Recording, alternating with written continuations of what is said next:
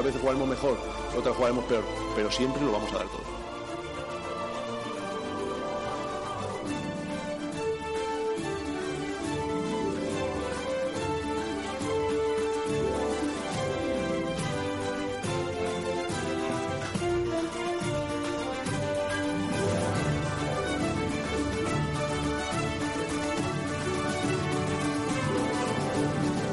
Hola, ¿qué tal? Muy buenas saludos a todos y bienvenidos a Frecuencia Malaguista, aquí en Sport Direct Radio, en el 89.1 de FM, a través de TuneIn Radio, a través de Radio.es, a través de SportDirectRadio.es. Gracias a todos por estar ahí un día más, a todos los que nos escucháis también en Ivos, que cada vez sois más y os damos un abrazo donde estéis y a la hora que estéis escuchándonos. Y gracias por estar ahí. Comenzamos una nueva semana o una semana menos la que nos tiene que quedar para que se acabe este confinamiento. Hoy muchos de ustedes habrán vuelto a trabajar, muchos de ustedes estarán eh, intentando sofocar sus miedos ante la posibilidad de contagio de coronavirus y la obligatoriedad de trabajar. Y desde aquí también le mandamos un abrazo a todas esas personas que tienen que estar trabajando por, eh, por mor de este levantamiento de parte del eh, confinamiento a las personas que tienen que incorporarse al trabajo y por supuesto le mandamos un abrazo a todos ellos a todos los que velan por nuestra seguridad tanto de en materia de salud como en la en materia de salud pública eh, como en materia de seguridad y, y, para ellos va dedicado nuestro programa en el día de hoy. Nosotros también, los periodistas, estamos al pie del cañón y estamos trabajando dentro de nuestras posibilidades, en casa, encerrados y con poca cosa que contar más allá de prácticamente pues esa realidad que nos tiene a todos confinados. Hoy vamos a hacer un nuevo Frecuencia Malaguista, lo hacemos con mucha ilusión. Voy a saludar ya a los compañeros que están con nosotros, comenzando por un grande como es Pedrito Jiménez. Hola Pedro, ¿qué tal? Muy buenas. ¿Qué tal, tío? Compañero, muy bueno. Hoy estamos de estreno porque mm, eh, eh, vamos a hablar dentro de un ratito también de la, el inicio, la inauguración de nuestro torneo, de nuestro torneo de FIFA, Sergio. Sergio Ramírez, ¿qué tal? Muy buenas. Hola, ¿qué tal? Buenas tardes a todos. Eh, saludos y sí, pues hoy comienza nuestro torneo, mucho mucha preparación para para llegar hasta aquí, pero bueno, lo hemos conseguido, está todo ya prácticamente listo para que esta tarde, a partir de las 4 de la tarde, arranque nuestro gran torneo de FIFA 20. Vale, luego me cuentas cómo se puede ver, cómo se puede disfrutar y, y, me cuentes un poco detalles de ese, de ese torneo. Hemos superado la cifra de 100 inscritos, somos 116, ¿no, Sergio? Pues sí, esos son los datos, 116 personas que lucharán por, por todos esos premios que, tenemos que, que, están muy, muy bien. Hola Mario García, ¿qué tal? Muy buenas. Hola Kiko, ¿qué tal compañero? Hoy hay que recordar una cifra, una fecha importante, ¿no? Hoy estamos, como diría que el de celebración, Kiko. Claro que sí. Hoy se cumplen 79 años del primer encuentro en la Rosaleda y bueno, lo vamos a recordar aquí en Sport Direct Radio, por supuesto. Tiene una historia, ¿no? Ese, ese encuentro, porque se jugó un partido que no tenía que haberse jugado en la Rosaleda, ¿no? fue antes de tiempo o algo así, una movida porque se había roto el otro campo, ¿no? Sí, bueno, este, este día viene, tiene detrás una serie de historias, ahora contaremos también... Eh, eh, otra respecto al, eh, a un jugador, un jugador histórico que fue... Bueno, ahora te lo cuento, que No vale, vale, vale, ya está, ya está. Luego me, luego me cuenta que, me tienes en ascuas. Eh, vamos a ir con Álvaro... Lo voy a decir bien el apellido. Álvaro Suárez, ¿qué tal? Muy buenas. Muy bien, Kiko, buenas tardes, ¿qué tal? Hoy he hecho, de momento estoy haciendo un completo, no he cambiado el apellido de nadie. De momento está, la cosa bien. estás on fire. ¿Tenemos cosas de baloncesto que luego me contarás a partir de las 2 menos 20? Sí, hay cositas. Ha hablado Antonio Martín, el presidente de la CB. Ayer fue, se cumplía una fecha importante para, para el club, fue ayer el domingo, así que sí, hay, cositas que comentar. Vale, pues luego me comentas eh, con Tomás Medina toda esa información. Gracias, eh, Álvaro. Eh, Nacho Carmona, ¿qué tal? Muy buenas. Buenas tardes, Kiko, ¿qué tal? Eh, bueno, fenomenal, aquí, bueno, fenomenal, bien, aguantando un poco la, que está cayendo. Eh, Nacho, vamos a hacer el repaso de, la prensa. ¿Qué nos trae la prensa malagueña en el día de hoy, comenzando por Sport? Pues mira, en sportdirectradio.es destacamos la operación Retorno al Fútbol. Eh, Samu García se une al Frente Boquerón para repartir alimentos. También la, mayor remontada del Málaga CF en su historia, Málaga Club de Fútbol, eh, que el club supera también eh, las 2.000 ventas en su camiseta solidaria y que se confirman los duelos y horarios para la primera ronda del a puerta cerrada de FIFA 20 de nuestro torneo de FIFA. Vale, tú no juegas, ¿no? Yo no juego. Bueno. Yo no juego. El, Diario Sur, por su parte, recuerda el 79 aniversario de la inauguración de la Rosaleda y una noticia que dice que el mercado de fichajes no se abrirá el día 1 de julio. Eh, la opinión de Málaga, por su parte, eh, abre diciendo: el Málaga dona viseras protectoras y vende camisetas en lucha contra el COVID-19. Málaga hoy habla de un laberinto burocrático en los clubes de segunda eh, debido a la complicada situación que se está viviendo por las situaciones contractuales y los ERTES. Y el desmarque pues abre con una grandísima noticia como es Francisco de la Torre evoluciona muy favorablemente tras la operación. Ese sería el resumen de la prensa malagueña en el día de hoy, Kiko. Vale, muy eh, exhaustivo ese repaso y muy aclarador de lo que va a ser la jornada. Nos vamos hasta Madrid, Madrid in live, como siempre, con nuestro compañero Pedro. Eh, Pedro, ¿ves? Como al final uno le cambiaba el apellido. Sí, es que es imposible. Pedro Blanco, ¿qué tal? Muy buenas. Pedrito. Pedro Blanco, la de una. Pedro Blanco, la de dos. Tiene micro silenciado. Bueno, ya. Pedro Blanco a la de tres. Ha muerto Pedro. Eh, el otro Pedro, Pedro Jiménez. Hoy, ahora, Pedrito, ¿qué te pasa? Estaban los cascos con Bluetooth conectados al ordenador. Vale, perfecto. Eh, cuéntame cosas que se pueda echar uno a la boca de información que tenga que ver con esta situación en lo deportivo y que nos llegue desde Madrid. Bueno, pues sobre todo es la, noticia de la Liga, AFE y Real Federación Española de Fútbol, en la que nos lleva hasta que la entidad presa por Javier Tebas va a denunciar a Luis Rubiales por la grabación de la última reunión que mantuvieron junto a la Asociación de Fútbol Española, de, futbolistas españoles, perdón. Por su parte, la Federación quiere demostrar tanto a la Liga como a la AFE de que estaban advertidos de que la grabación eh, se iba a hacer con un audio que les mandó eh, anteriormente. Por lo tanto, eh, la AFE ya denunció y la Liga también va a denunciar a Luis Rubiales bueno, la, AFE, audio que se Lo que yo sé, lo que yo tengo conocimiento es que la AFE aún no ha denunciado, o sea, ha, anunciado que va a denunciar, pero que se sepa la, la Real Federación Española de Fútbol. Correcto, han anunciado que van a denunciar. Eh, cuando yo siempre digo que cuando un tío te va a poner una denuncia no te lo dice, te pone una denuncia y luego te enteras. Pero bueno, vamos a ver si queda en algo o no. Lo que sí está claro es que en el, documento que entrega la Real Federación Española de Fútbol, en el que explica cómo es la movida, si la Real Federación de Fútbol, eh, de Fútbol puede demostrar ante un juez que se comentaron esas situaciones y que se iba a grabar y ninguna de las otras dos partes dijeron que no, yo creo que ahora no se pueden quejar. Es decir, que si tú lo puedes decir y tal, pues ahora tendrán que asumir lo que ha pasado. De todas maneras, insisto, lo mismo que decía el otro día, y es una opinión mía, eh, no es información, es opinión. Eh, si tú dices una cosa y te mosqueas porque te lo han grabado, pero no dices que sea mentira lo que has dicho, pues quedas retratado. Por mucho que luego le pongas una querella a la persona que ha emitido sin, su, sin tu supuesto permiso esa grabación. No dejarás de ser lo que has dicho, eh, de lo que has dicho será verdad, aunque a esa, a esa persona le pongan una multa por sacar a la luz pública eh, esa conversación. Eh, dicho lo cual, Aganzo tiene que dimitir, básicamente, por lo que pasó en esa reunión, independientemente que la grabación sea legal o ilegal. Pero eso no le quita, mm, le quita, bueno, pues esa, esa culpa, ¿no?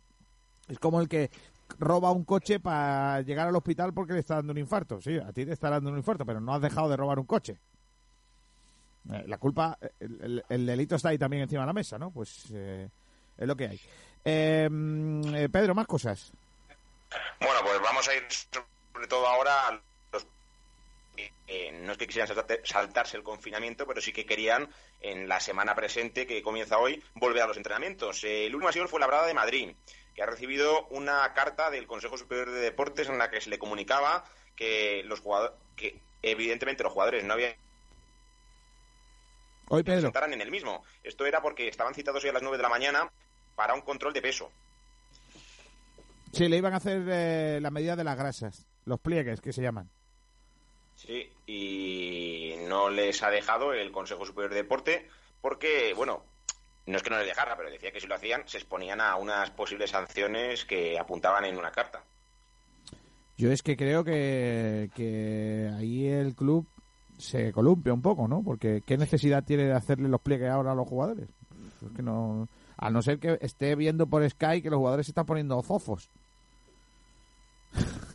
Dice, igual querían volver a tenerles reunidos, aunque decían que iban a ir de uno en uno y tenían cada uno una hora citada. El otro día, el otro día la Real Sociedad de San Sebastián anunció que iba a permitir que sus jugadores se entrenaran eh, de manera individual en, eh, en las instalaciones del club pero eh, se les dijo les dijeron las autoridades que no, le aconsejaron que no y eh, rectificaron y no se hizo.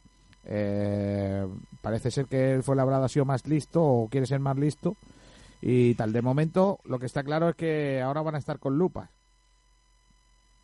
Pues sí, eh, también la, Real Sociedad, eh, que ya hemos comentado durante todo el fin de semana, que no van a volver a entrenar hoy, estaba previsto que sí volvieran, y ha emitido una carta ayer a la que también contestó Zurutuzak, jugador de la Real Sociedad, en la que expresaba y manifestaba que no lo entendía, que la responsabilidad de la Real Sociedad es máxima y que los jugadores perjudicados en caso de contagio seríamos los jugadores y decía también que hay unas normas que se adecuan a la realidad y otros y otras que están lejos de ella. Estaba frustrado y decía que no entendía la decisión también del Consejo Superior de Deporte. Yo insisto, si hay gente que se está enfadando porque tiene que salir a trabajar eh, y lo ve un riesgo, eh, ¿a qué vienen los futbolistas a querer salir a entrenar a no sé qué? Es que no. que se aguanten un poco más, que no pasa nada. Sí, eh, al final, a ver, yo también entiendo que, llevamos más de 30 días en casa pero nos pasa a todos y al final solo tienen que ir el que sea imprescindible, que son los sanitarios, eh, los transportes eh, y mínimos y alimentación, que al final tiene que ser eso, porque si no nunca vamos a acabar con esta pandemia. Eh, seguirá, mutará y, veremos a ver qué ocurre. Pues sí, venga, más cosas. Pues por su parte, la primera plantilla también continuando la Liga del Levante, se ha reducido el sueldo, va a ser de unos 20, de un 20% siempre que no finalice la presente temporada. Así que tenerlo en cuenta. Sería también un 3% de rebaja en caso de que la temporada se reanudase a puerta cerrada y tan solo un 1% en caso de que se finalice la presente temporada a puerta abierta. Así que el Levante también denuncia recortes. Vale. Luego, por su parte, entrevista de Iván Rakitic, jugador del Fútbol Club Barcelona, que se ha sincerado en Mundo Deportivo. Ha dicho que ojalá acabar mi contrato con el Barcelona, pero que le tiene un especial cariño, algo que no es un secreto a voces, que es un secreto a voces, perdón, al Sevilla y a la ciudad. Dice que sería un gran sueño volver a vestir esa camiseta y que Monche tiene su teléfono, pero que todavía no le ha llamado, nunca cerrando esa puerta. Un secreto a voces que Rakitic quiere volver a vestir la camiseta de Sevilla, pero que no puede decirlo. Su mujer es de allí, de Sevilla. Tiene una anécdota bastante curiosa. Tiene bastante curiosa la anécdota de, de su mujer. La conoció en el bar bueno, eh, era la camarera del bar que le atendía en el hotel donde llegó a vivir a, mm, Sevilla cuando fue fichado. Y digamos que fue la primera que conoció y con ella se casó. ¿Es así? Amor a primera vista. Correcto. Eh, continuamos con cosas solidarias. Le empezó a poner, eh, Pedro, Pedro Jiménez le empezó a poner chupitos gratis y él pensó que había algo. La táctica esta que no funciona. Correcto. Correcto. Venga, Pedro, sigue. Eh, continuamos con esto. antes de contar dos historias raras de Neymar, de Neymar y de Hazard, eh, vamos a contar primero eh, algo solidario, ¿no? Que han subastado, por ejemplo, la camiseta que usó Marcos Llorente en Anfield, que ha recaudado 8.100 euros contra el coronavirus en la campaña La Mejor Asistencia Organizada. Además, la camiseta que Nadal utilizó en su último Roland Garros se ha subastado por un valor de más de 20.000 euros. Seguimos subastando eh, pues objetos que, pueden ser preciados de futbolistas para seguir eh, pagando y, consiguiendo más material sanitario para la lucha contra el coronavirus. Así que qué buena Si tuvierais, si tuvierais dinero así muy rápido, ¿qué compraríais? ¿Qué, qué objeto de, de deportista compraríais? ¿Os gustaría tener? Eh, empieza Pedro Jiménez. La camiseta de Iniesta con el gol de, de España al Mundial. ¿Tú, Nacho? Yo no he ningún objeto de futbolista, pero yo compraría la Copa del Rey 2005, me la traería a mi casa y la pondría aquí en mi cuarto en grande. la del Betis, ¿no? La del Betis, la del Betis. Qué grande. Eh, ¿Tú, Sergio? Yo la del Málaga de la Champions, que me la dé Eliseu. Vale. Eh, ¿Tú, Mariette? Yo de fútbol prefiero no sincerarme y voy a decir que el casco de Valentino Rossi de su último mundial en 2009. Vale. ¿Tú, Pedro Blanco? El coche de Fernando Alonso, que lo puedo vender. Buena táctica. Sí, efectivamente. Claro. Claro que sí. Bueno, pues está bien. Eh, yo mm, cualquier cosa del mundial que ganó Alejandro Valverde. Me vale hasta el botellín. Una botella. Hasta el botellín me vale. Para mi colección o de botellín. para hacer rodillo en casa, Kiko. Sí. Eh, de, te, Sabéis que tengo una colección de botellines, ¿no? De ciclismo. Mítica. Los calzoncillos de Valverde. No, hombre, joder. Algo que se viese, joder. Eh, venga, más cosas, eh, Pedrito. Seguimos con iniciativas solidarias. Eh, Didier Drogba, el futbolista costa marfileño, ha ofrecido su hospital para luchar contra el coronavirus. ¿Cómo su hospital? Ha dicho que tiene un hospital en Costa de Marfil. ¿Clínica Drogba? Porque... Sí, es embajador de UNICEF. Ah, vale, vale. Y ha dicho que el prefecto de la ciudad ha definido la ayuda de Drogba como un acto de patriotismo y será condecorado con una medalla por, en su ciudad por haber hecho este gesto. Ya. Además, te acuerdo, te re... dime, dime. No, iba a decir que ya no le quedarán ni rotondas, ni calles, ni, ni polideportivos por ponerle nombre. Solo falta que se llame Costa de, Costa de Drogba o Drogba de Marfil. Correcto. El país. Drogba. Pero que, que, te recuerdo que hace una semana te comentaba con que Samuel Eto'o y él habían dicho en rueda de prensa como embajadores de UNICEF que no les gustaba la idea, bueno, que no, no es que no les gustara, sino que denunciaban que se probara una posible vacuna de coronavirus con el pueblo africano. Y ha ido más allá y ha dicho que, evidentemente, eh, ¿por qué se prueba la vacuna del coronavirus y no les deja al pueblo africano probar los nuevos Ferrari? El mundo. Eso no, eso no. Porque aquí en, claro, en las carreteras... Dice que solo les dejan probar lo malo. Efectivamente. Ay, Dios mío. ¿Alguna Vamos cosita más? Bueno, antes de las dos historias que seguramente creen algo de polémica, eh, vamos a irnos al tenis y es que el torneo femenino de Montreal ha quedado cancelado por el coronavirus y la provincia de Quebec ha prohibido celebrar cualquier evento en Estados Unidos en ese en esa ciudad, ojo, hasta el 31 de agosto incluido, o sea que hasta septiembre en Montreal y en esa provincia no se podrá Montreal. hacer ningún evento deportivo.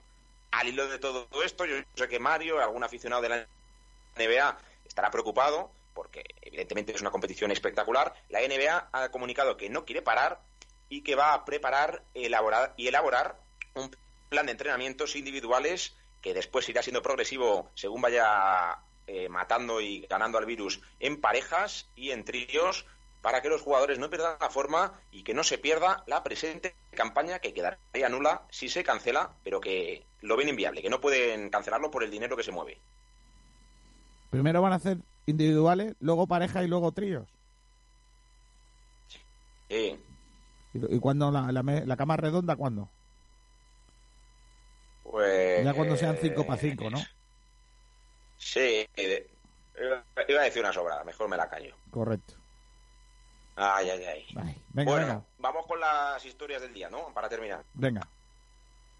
Una tiene que ver con Neymar y es que su madre, eh, ya sabes que la familia de Neymar también es famosa, cuando no es su hermana por el carnaval, es su padre por una comisión, y en esta ocasión es la madre, que está separada Madre de. Neymar Senior. Sí. Está separada de Neymar Senior hasta hoy, porque ha desvelado su noviazgo con un exfutbolista y gamer ¿Qué que, que es varios años menor que ella, pero también es más pequeña, más pequeño que Neymar. Venga ya. El, el- el exfu- sí, sí, sí, sí. Neymar tiene un padrastro de 22 años, él tiene 28, y por lo tanto, su padrastro es más pequeño que él. Bueno, pues ya tiene Neymar con quien jugar FIFA. Esto no es broma. Que digo que, mm, hombre, el amor no tiene edad. No, no, es que es 30 años menor que su madre. 30 años menor. Sí, y 6 menos que Neymar. Qué bueno. Poco me Se parece. llama Tiago Ramos. Joder.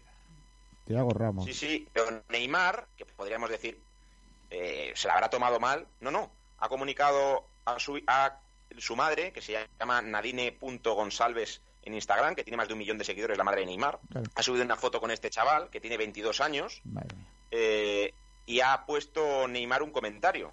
Y ha, colo- y ha dicho, sé feliz mamá, te amo. O sea, que se lo ha tomado bien Neymar, por lo menos de cara a la galería. Ya veremos luego en los mensajes privados eh, qué le habrá dicho a su madre, pero su padrastro tiene seis años menos que él. ¿Cómo se guarnecieron en la Pero es guardería? que la cosa, la cosa es que tampoco se lo ha tomado mal el padre, porque me pareció ayer ver un comentario también del padre de Neymar que en, un coment- en una foto con de la madre con el, el novio este que comentaba unos, unos iconos así aplaudiendo, no sé si la habéis visto vosotros también, del padre de También Neymar. puede ser ironía. Sí, es verdad, es verdad. También puede ser lo estoy ironía. viendo ahora mismo. pero- Pone unos aplausos y un como las manos están como rezando a Dios. Mía. diciendo Pero- forza. Vamos, que también te digo, también te digo, Pedro, o- y a todo el mundo, que esta gente con tanto dinero es que se la sopla todo con perdón. ¿eh? Porque yo, Oye, veía ayer oye, el, oye. yo veía ayer el lobo de Wall Street, que no lo había visto y la tenía pendiente. Fíjate si no ha llovido de esa peli. Jolines, no lo había visto. y- y- no, no, no, no, no, nunca había tenido tiempo, es que es tan larga que nunca me había animado con tanto fútbol. Y, y es que ves esa peli y dices, y, y lo hace tan bien esa peli, ¿no? Que refleja a los millonarios, que dices, si tú eres millonario es que te da igual todo. O sea, porque lo puedes comprar todo y da hasta asco el dinero, ¿no? Y, y claro, pues es, es que es lo que le puede pasar a Neymar, que es que está tan forrado que se le cae el dinero del bolsillo, es que te da igual todo, que te deja la mujer, pues tienes otra, o lloras Bueno, en tu lo- yate, o- Lo de Ronaldinho, ¿no? Ronaldinho al final, una, una planta para él solo, 400 Sí. no sé cuántos dólares el día, Es que ¿no? se fue a la cárcel. Ganó la única copa que no tenía, que era una copa de cárcel, metiendo ocho goles en la final. Y se va con su hermana ahora, con una fianza de un millón de euros, que es para él como 10 euros para nosotros, y, y- y está en un hotel de Paraguay, él solo en una habitación, que a saber lo que estará haciendo en esa habitación. O sea, que- y, Y eso en la cárcel para él. Co- comiendo cochinillo que fue el premio del trofeo de la cárcel. Está como un rey ahora mismo. No, vamos, come, come mejor que yo en la cárcel. Tío. Bueno, venga, Madre mía. ¿alguna cosa No, más? mejor que yo, ayer Kiko hice panélfico del Señor de los Anillos. Ah, sí, Sí, sí, sí, ya que me aburro tanto en esta cuarentena. pan élfico. eh, sí, sí, busqué la receta en internet ¿Qué dices? que tiene unas semillas llamadas chía ¿Y la y me hice panélfico. Y com- Luego os paso foto. ¿Y compraste- espectacular. compraste O sea, la semilla? De los Anillos. ¿Pero compraste la semilla? Oye, Lo hice todo, lo hice todo al horno, con, con chilla, con, con plátano. madre de mi vida, Estaba, estaba espectacular. que hay gente más pringada ahí en el mundo. Venga, sigue, anda, vamos, Pe- Pedrito, que me vuelves loco. Y ya para terminar, hablando de comida, el confinamiento de Hazard, el jugador del. Real Madrid que venía a ser el fichaje estrella de la temporada. Es verdad que ha tenido dos lesiones de gravedad y que estaba pasado de forma. Ha dicho en una entrevista, y a mí esto me parece muy fuerte, procuro no ir a la despensa a por chocobollos, pero es muy difícil para mí resistirme. ¿Qué dices? Ostras. Sí, sí, sí, sí, esto, esto es real. Está en, el, en la cadena belga RTBF, para que lo quiera buscar, que dice que es muy difícil resistirse a comer chocobollos todos los días y que va a la despensa por ellos. ¿Chocobollo Así que es? cuando ¿Un bollicao? entrenamientos, ¿Chocobollo qué es? ¿Un bollicao? No, bollo Sí. de chocolate, en plan. bueno, Te digo que van por la playa. vamos, Es que cuando vuelva a los comer, ¿eh? entrenamientos, va a aparecer Homer Simpson en ese capítulo que engordo. De- de- deberían, a este sí que le deberían de hacer los pliegues como fue en la brada. No, no, pero va, a mí me parece alucinante que lo digas públicamente. O sea, no se corta un Hombre, pelo. mejor eso tío. que a que esté enganchado a la coca. ¿No? ¿Cómo? Que mejor eso que esté enganchado a la coca. Hombre. Pues claro, o, o que se meta droga en vena, claro. Claro, por eso digo. Al final, Que no lo sabe, que sí se ha visto en el fútbol. Claro, hombre. A Hazard le gusta muchísimo por comer. cierto, Kiko, noticia, noticia de última hora. Sí. eh, las Islas Canarias han propuesto a la Liga Endesa ser sede para acabar la temporada. Sería jugar todo en la cancha del Gran Canaria y del Tenerife. O sea, llevar allí a los equipos. Llevar allí a los 20 equipos o 18 que hay en la Liga Andesa. Ya me estoy imaginando a Ainhoa Morano diciéndome, págame el viaje, que me voy allí, que yo tengo casa en Tenerife. Ya me lo, estoy, imaginando. Ya te digo, imagínate todos los fines de semana ver 10 partidos, te vuelves loco. Qué guapo, ¿eh? Pero, pero con esta cuarentena yo lo podría hacer. Claro, eso es, que yo no entiendo por qué esta medida se haría. A ver, yo creo que... ¿Por qué, en Tenerife y no en Palencia? No sé. ¿Qué, hay, qué, pasa? ¿Que están mejor? Lo mismo. Pues digo. En fin, bueno, Pedro... Es que todo, todo, el día, yo lo que sé, Kiko, es que todo el día estamos hablando de que las empresas, las organizaciones y las ligas están viendo cómo volver y no se preocupan tanto los jugadores. Ni de los aficionados, ni del mundo. Está en la mayor crisis del siglo XXI y todo el mundo está viendo cómo seguir, cómo continuar, cómo entrenar, cómo volver a algo, cómo acabar algo, mientras no acabamos lo más importante. Pero bueno, así es el mundo y así hay que aceptarlo. Bueno, Pedro, gracias. Un abrazo hasta mañana, ¿eh? Cuídate. Venga, hasta luego. Adiós, crack. Eh, Pedro Jiménez, rápidamente, primeras pistas del malaguista fantasma. Bueno, pues las primeras pistas, las tres eh, que tenemos en redes son que es un jugador español sí. que sigue en activo y que es internacional sub-21 con la selección española. Pero, o sea que no ha llegado a ser absoluto. Yo, te preguntaría, yo te porque es que mm, cuando lo he leído esta mañana he dicho, yo creo que ahí ha metido la pata, porque eh, cuando dice es, parece que es todavía. A ver, es que si no es absoluto. Vale, pero, pero, pero todavía, o sea, ¿sigue siendo sub-21? Mm, no. Vale, pues entonces tú tenés que haber dicho ha sido internacional. Ya, pero claro, si, si digo ha sido sub-21, pueden dar lugar a que piensen que ha sido sub-21 y que es internacional absoluto. No, bueno. Debería haber dicho que su máxima aportación por la selección ha sido ser sub-21. Vale, no ha sido, o sea, no es Pau Torres porque ha sido internacional. Eh, vamos a pensar más. Eh, ¿Está en activo todavía? Sí, sí eh, Bueno, te doy alguna pista. Dame, dame, otra pista más, venga, dame otra más. Bueno, pues debutó con el Málaga frente al Valencia. Debutó con el Málaga frente al Valencia. Y ha sido internacional sub-21. Está en activo. ¿Te puedo hacer una pregunta? Venga es de la provincia de Málaga. Que si has nacido en Málaga, ¿no? Sí, sí, en la provincia de Málaga. Espérate, yo juraría que sí, pero lo voy a buscar para asegurarme. Eh, sí. Sí, sí, además no sé por qué he dudado. Pues ya sé quién es. Luego te lo digo por privado. La gente que... Yo creo que no. ¿No? Venga, pues luego ya, ya ahora lo, lo, comentamos. Eh, vamos a ir a la publicidad, chicos, y enseguida vamos con el debate del día. Ojo, que viene la cosa calentita, ¿eh? porque hoy hemos preparado un debate interesante. Iros pensando que vais a contestarme. Yo tengo editorial que ahora os leeré.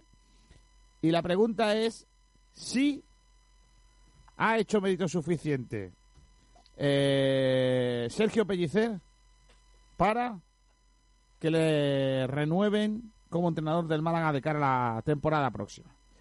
Esa va a estar bien. Así que espero que contestéis, que participéis y además vamos a invitar a Antonio Roldán, va a venir por aquí eh, el bueno de Carlos Torregrosa. Va a estar chulo, ¿eh? así que eh, no nos falléis. A vuelta de la Publi, nada, cinco minutos o menos. Estamos con ello en nuestro programa de hoy aquí en Sport Radio.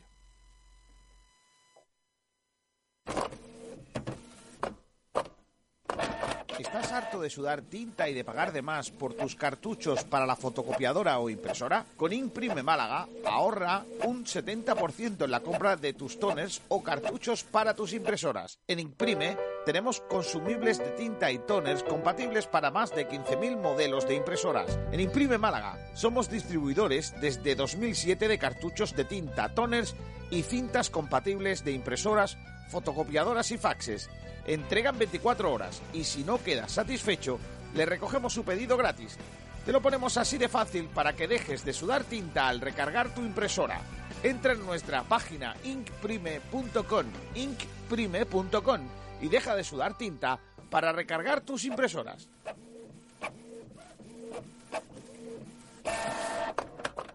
Bodega La Jareña. Las carnes a la brasa no tienen secretos para nosotros. Bonito es saber que siempre estás ahí. Prueba nuestros filetitos de secreto ibérico y nuestras chuletillas de cordero. Tenemos menús diario a 10 euros, con los mejores sabores y la mayor calidad del mercado. Ven a tapear a la jareña, prueba nuestras típicas roscas y nuestra selección de productos ibéricos, jamón, chacinas y quesos. Bodega La Jareña está en la Plaza de la Constitución, sobre el aparcamiento subterráneo de Rincón de la Victoria. La que rompe. Vuelto las inmobiliarias, pero nosotros nunca nos hemos ido. Inmobiliaria Toré, la responsabilidad de la experiencia nos avala. Inmobiliaria Toré en Avenida Velázquez 31 te ofrece la mejor valoración para tu inmueble y la mayor rentabilidad. Además, ofrecemos servicios paralelos propios como asesoría, gestoría y administración de fincas, lo que nos convierte en una de las mejores opciones a la hora de contratar el mejor servicio inmobiliario. Estamos en Avenida de Velázquez 31 Málaga y motorevelázquez.com. Llámanos al 633-737-363. Inmobiliaria Toré Velázquez, 25 años asesorando y formando a los mejores agentes para ofrecer un servicio de excelencia en el proceso de venta o compra de su vivienda. En Turum Beach, en Rincón de la Victoria, ven a disfrutar del mejor ambiente con tus familiares y amigos en el paseo marítimo. Tómate una copa o prueba una de nuestras meriendas, batidos o tazones de cereales. Y ahora a Turum Beach llegan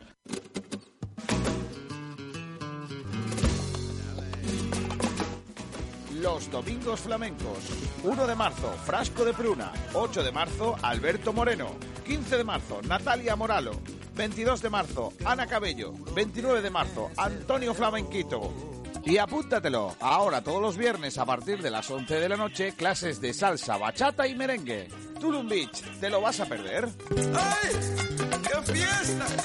Clínica Ocular Dr. Tirado celebra su 20 aniversario con la implantación en Fuengirola de la primera plataforma integrada de láser de femtosegundo y láser excimer, única en Andalucía, para la cirugía de la miopía, hipermetropía, vista cansada y cataratas que permite obtener una insuperable calidad visual con una seguridad sin precedentes. Clínica Ocular Dr. Tirado, en Fuengirola. Financiamos a tu medida. Consúltanos en doctortirado.es.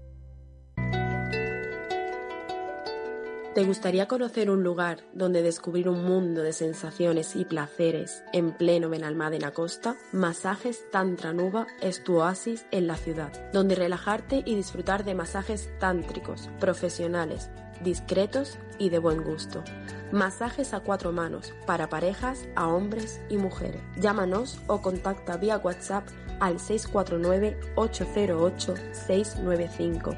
Descúbrenos también en masajestantranuba.es, el lugar donde acabar con tus tensiones. ¿Una mudanza? ¿Un traslado de material? ¿Una urgencia para el reparto? ¿O una escapada para la familia y amigos? Esta vida es un baile, ven, pásatela bien. One Furgo, la más amplia gama de furgonetas en alquiler en Málaga. Alquilamos furgonetas de carga equipadas y listas para su uso a profesionales y particulares. Furgonetas desde 3 metros cúbicos hasta 20 metros cúbicos, con y sin trampilla. O furgonetas de 9 plazas. Más información en onefurgo.com o llámanos al 900-876-016. OneFurgo. Y que no sea una carga, tu carga.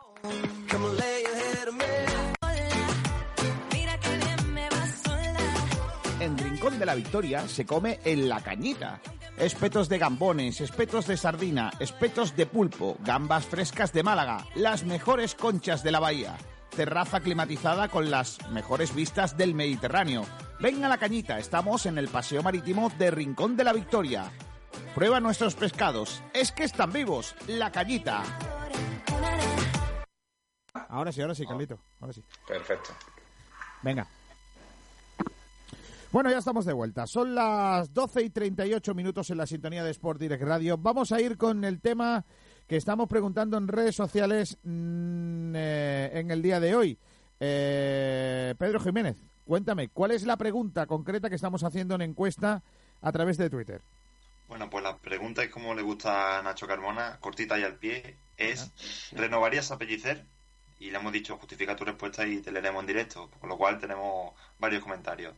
Las, eh, las opciones de la encuesta, porque es una encuesta debate, son sí y no, y, hay una victoria aplastante del sí. ¿Cuánto, cuánto va votando, o se va votando el, el que el que no? el que no, pues tiene un 6,9%, o sea, ronda el 7%, pero claro, de, un, de 90 votos aproximadamente. Hay un 7% pues que dice que. Que no, que no hay que renovar. Hoy me la van a dar todas juntas, porque yo voy a ser políticamente incorrecto, ¿eh? Yo lo sabía. A la pregunta es, a la pregunta es si se renovaría a Pellicer en su cargo de entrenador del primer equipo, yo contesto que sí. Pero yo es que tengo muchos matices. El primero de ellos se llama economía de guerra. Yo estoy seguro que eh, los emolumentos que cobra el castellonense estarán muy por debajo de lo que vendría a cobrar cualquier otro técnico de más renombre que él. Eso sí, si hay un resquicio económico para encontrar a un hombre con más recorrido, más experiencia en segunda y con una propuesta de juego más vistosa, no creo que signifique eso ningún riesgo en su contratación. Tampoco lo está haciendo Pellecer tan bien como para que nos neguemos a un perfil como el que yo estoy diciendo. No os confundáis, ¿eh? que yo no tengo ningún objetivo particular en que venga otro técnico. Eh, es decir, no quiero que contraten a ningún amigo mío. Y eso que los tengo igual de preparados o más que Pellicer. Pero no se trata de eso. Se trata de que un puesto tan apetitoso como el banquillo de uno de los más grandes de segunda, sino el que más, puede ser cubierto por un entrenador de mayor perfil al que no únicamente se le convence para venir a Málaga por el dinero. La otra cuestión por la que apostaría de principio por Pellicer se llama proyecto de cantera. Si vamos a basar nuestro futuro en segunda para el año que viene en la cantera, más lo que se pueda quedar de la primera plantilla actual y alguna cesión a coste bajo a coste cero, Pellicer es nuestra persona. No tengo ninguna duda de ello. Pero si lo que vamos a intentar es hacer un equipo donde los canteranos tengan una representación intrascendente o simplemente para rellenar cupo, no necesitamos a alguien de ese perfil. Cualquier entrenador profesional de cierto bagaje es capaz en dos semanas de ver qué canteranos están para jugar en el primer equipo con asiduidad y quiénes aún no lo están. Además, tienen a favor una cosa importante, tienen los ojos limpios, porque no le une nada a ese chaval al que posiblemente entrenó en juveniles, en el B, con lo que no hay un factor emotivo en sus decisiones. Como estáis viendo, yo divago entre la continuidad del técnico y su salida del equipo. Me gustaría tenerlo tan claro como todos los que han contestado eh, durante el día de hoy en las redes sociales de Sport de Radio a favor de que se quede. Pero ¿qué le voy a hacer si no tengo las ideas tan claras como vosotros? Si es que a mí Sergio Pellicer no me ha disipado dudas. Si me apuran, me las ha generado más. Es cierto lo de la buena racha, pero no es menos cierto que el equipo, cuando él lo cogió de manera injusta, ya venía de una dinámica positiva. Y si a eso le añadimos la estabilidad que ha dado en esta época al club la intervención judicial, a eso le ha quedado equivocarse lo mínimo posible para sumar puntos. No quiero parecer ventajista y repito lo que he escrito al principio. También tengo motivos por los que se quedaría Pellicer. Ojalá Pellicer me silencia y tenga que recoger cable. Eh, para rendirme a sus artes y habilidades como técnico. Pero a día de hoy dudo bastante de él. Quizás tenga más que ver con estar encerrado tanto tiempo aquí o que aún no le perdone que aceptara un cargo que le llegó de manera eh, injusta, que le llegó como le llegó, y ya sin Altani en el puesto, que no haya hecho unas declaraciones de compañeros sobre el despido de Víctor Sánchez del Amo. Pero esos serían motivos más personales que, que todos los que he relatado anteriormente. Hoy hemos convocado para esta para este debate a dos grandes, Antonio Roldán. Hola Antonio, ¿qué tal? Muy buenas. Hola Kiko, hola compañero. Y a otro que tenía ya ganas de compartir con él una tertulia. Hola Carlos Torregrosa, ¿cómo estás? Hola, muy buenas Kiko, ¿qué pasa? Pues bueno, pasando esto como podemos. Venga, te pregunto primero a ti. ¿Tú apostarías por la renovación de Pellicer? Eh, sí, eh, no, no, no, sin duda, no de una manera 100% clara, porque, bueno, eh, no hay nada en esta vida que, no tenga algún contra o algún favor que ponerle al sí o al no, pero sí, en definitiva sí, sí lo haría. Pero con matices, como yo. Eh, sí, bueno, con matices quizá no, no tanto como los tuyos que, te llevan más al centro, ¿no? Que a, decantarte por una opción de forma más clara, pero vaya, hay datos y hay sensaciones suficientes como para que el sí sea mi, mi respuesta. Eh, Roldán, ¿tú? Hombre, yo, yo creo que se gana una continuidad, por, sobre todo porque si, si los entrenadores desgraciadamente se miran por los resultados, ya sea positivo como negativo, ha tenido resultados positivos. Si a los entrenadores se les mira por lo negativo, los resultados negativos y se les cesa, pues a, él se tiene que dar esa confianza, ese voto de confianza. También, y por el lado económico, como tú bien apuntado, y sobre todo porque él es un gran conocedor de la cantera, porque hay que recordar que él ha formado parte desde, los calafones inferiores, incluso el, año pasado, bueno, no, hace dos años, eh, fue el, número uno, la primera opción para ser directo de la cantera, o sea, que mejor que él, ¿no? Y más aún que la próxima temporada, la gran, podemos decir, el 40% de la plantilla o el 30% va a ser jugador de la cantera. Bueno, eso está por ver todavía. Eh, chicos, eh, Sergio, por ejemplo, ¿tú qué opinaste? Eh, ¿Qué opinión tienes? Bueno, yo sí lo renovaría por varios motivos. En primer lugar, por el rendimiento. Yo creo que lo, está haciendo bastante bien, los números están ahí, el, el equipo en varios momentos de, en varios momentos de esta temporada, pues con él en el cargo, se, se, ha puesto a mirar hacia arriba, se ha puesto a escasos puntos de entrar, de entrar en el playoff y entró en una buena dinámica. En segundo lugar, por el conocimiento de la cantera, porque conoce a todos esos futbolistas, porque ha estado en el club, conoce muy bien la cantera y conoce a todos los jugadores que vienen y puede, y puede sacar un, un grande rendimiento de esa cantera por el plano económico, porque pues no estamos tampoco para para fichar a, entrenadores de gran renombre que cobren mucho porque la economía del club es la que es y, es lo que hay. Y en último lugar porque en tres temporadas hemos tenido cinco entrenadores. Yo creo que debemos de dar continuidad a alguien y, que no que no se cambie tan rápido de entrenador. En la 2017-2018 tuvimos a Michel y a José González. En la 18-19 a Muñiz y a Víctor. Y esta a Víctor y a Pellicer. No estoy de acuerdo. No y hace falta un poco más de continuidad. Voy a saltar ya porque me, me, las tripas me... A ver, Sergio, ¿en cuántas temporadas dice que hemos tenido cinco entrenadores? ¿En tres? Tres. Vale. Eh, en la primera, Mitchell y José González. Y tú me estás diciendo que hemos cambiado muy pronto. Pues si a Mitchell había que echar, haberlo echado dos semanas antes o un mes antes.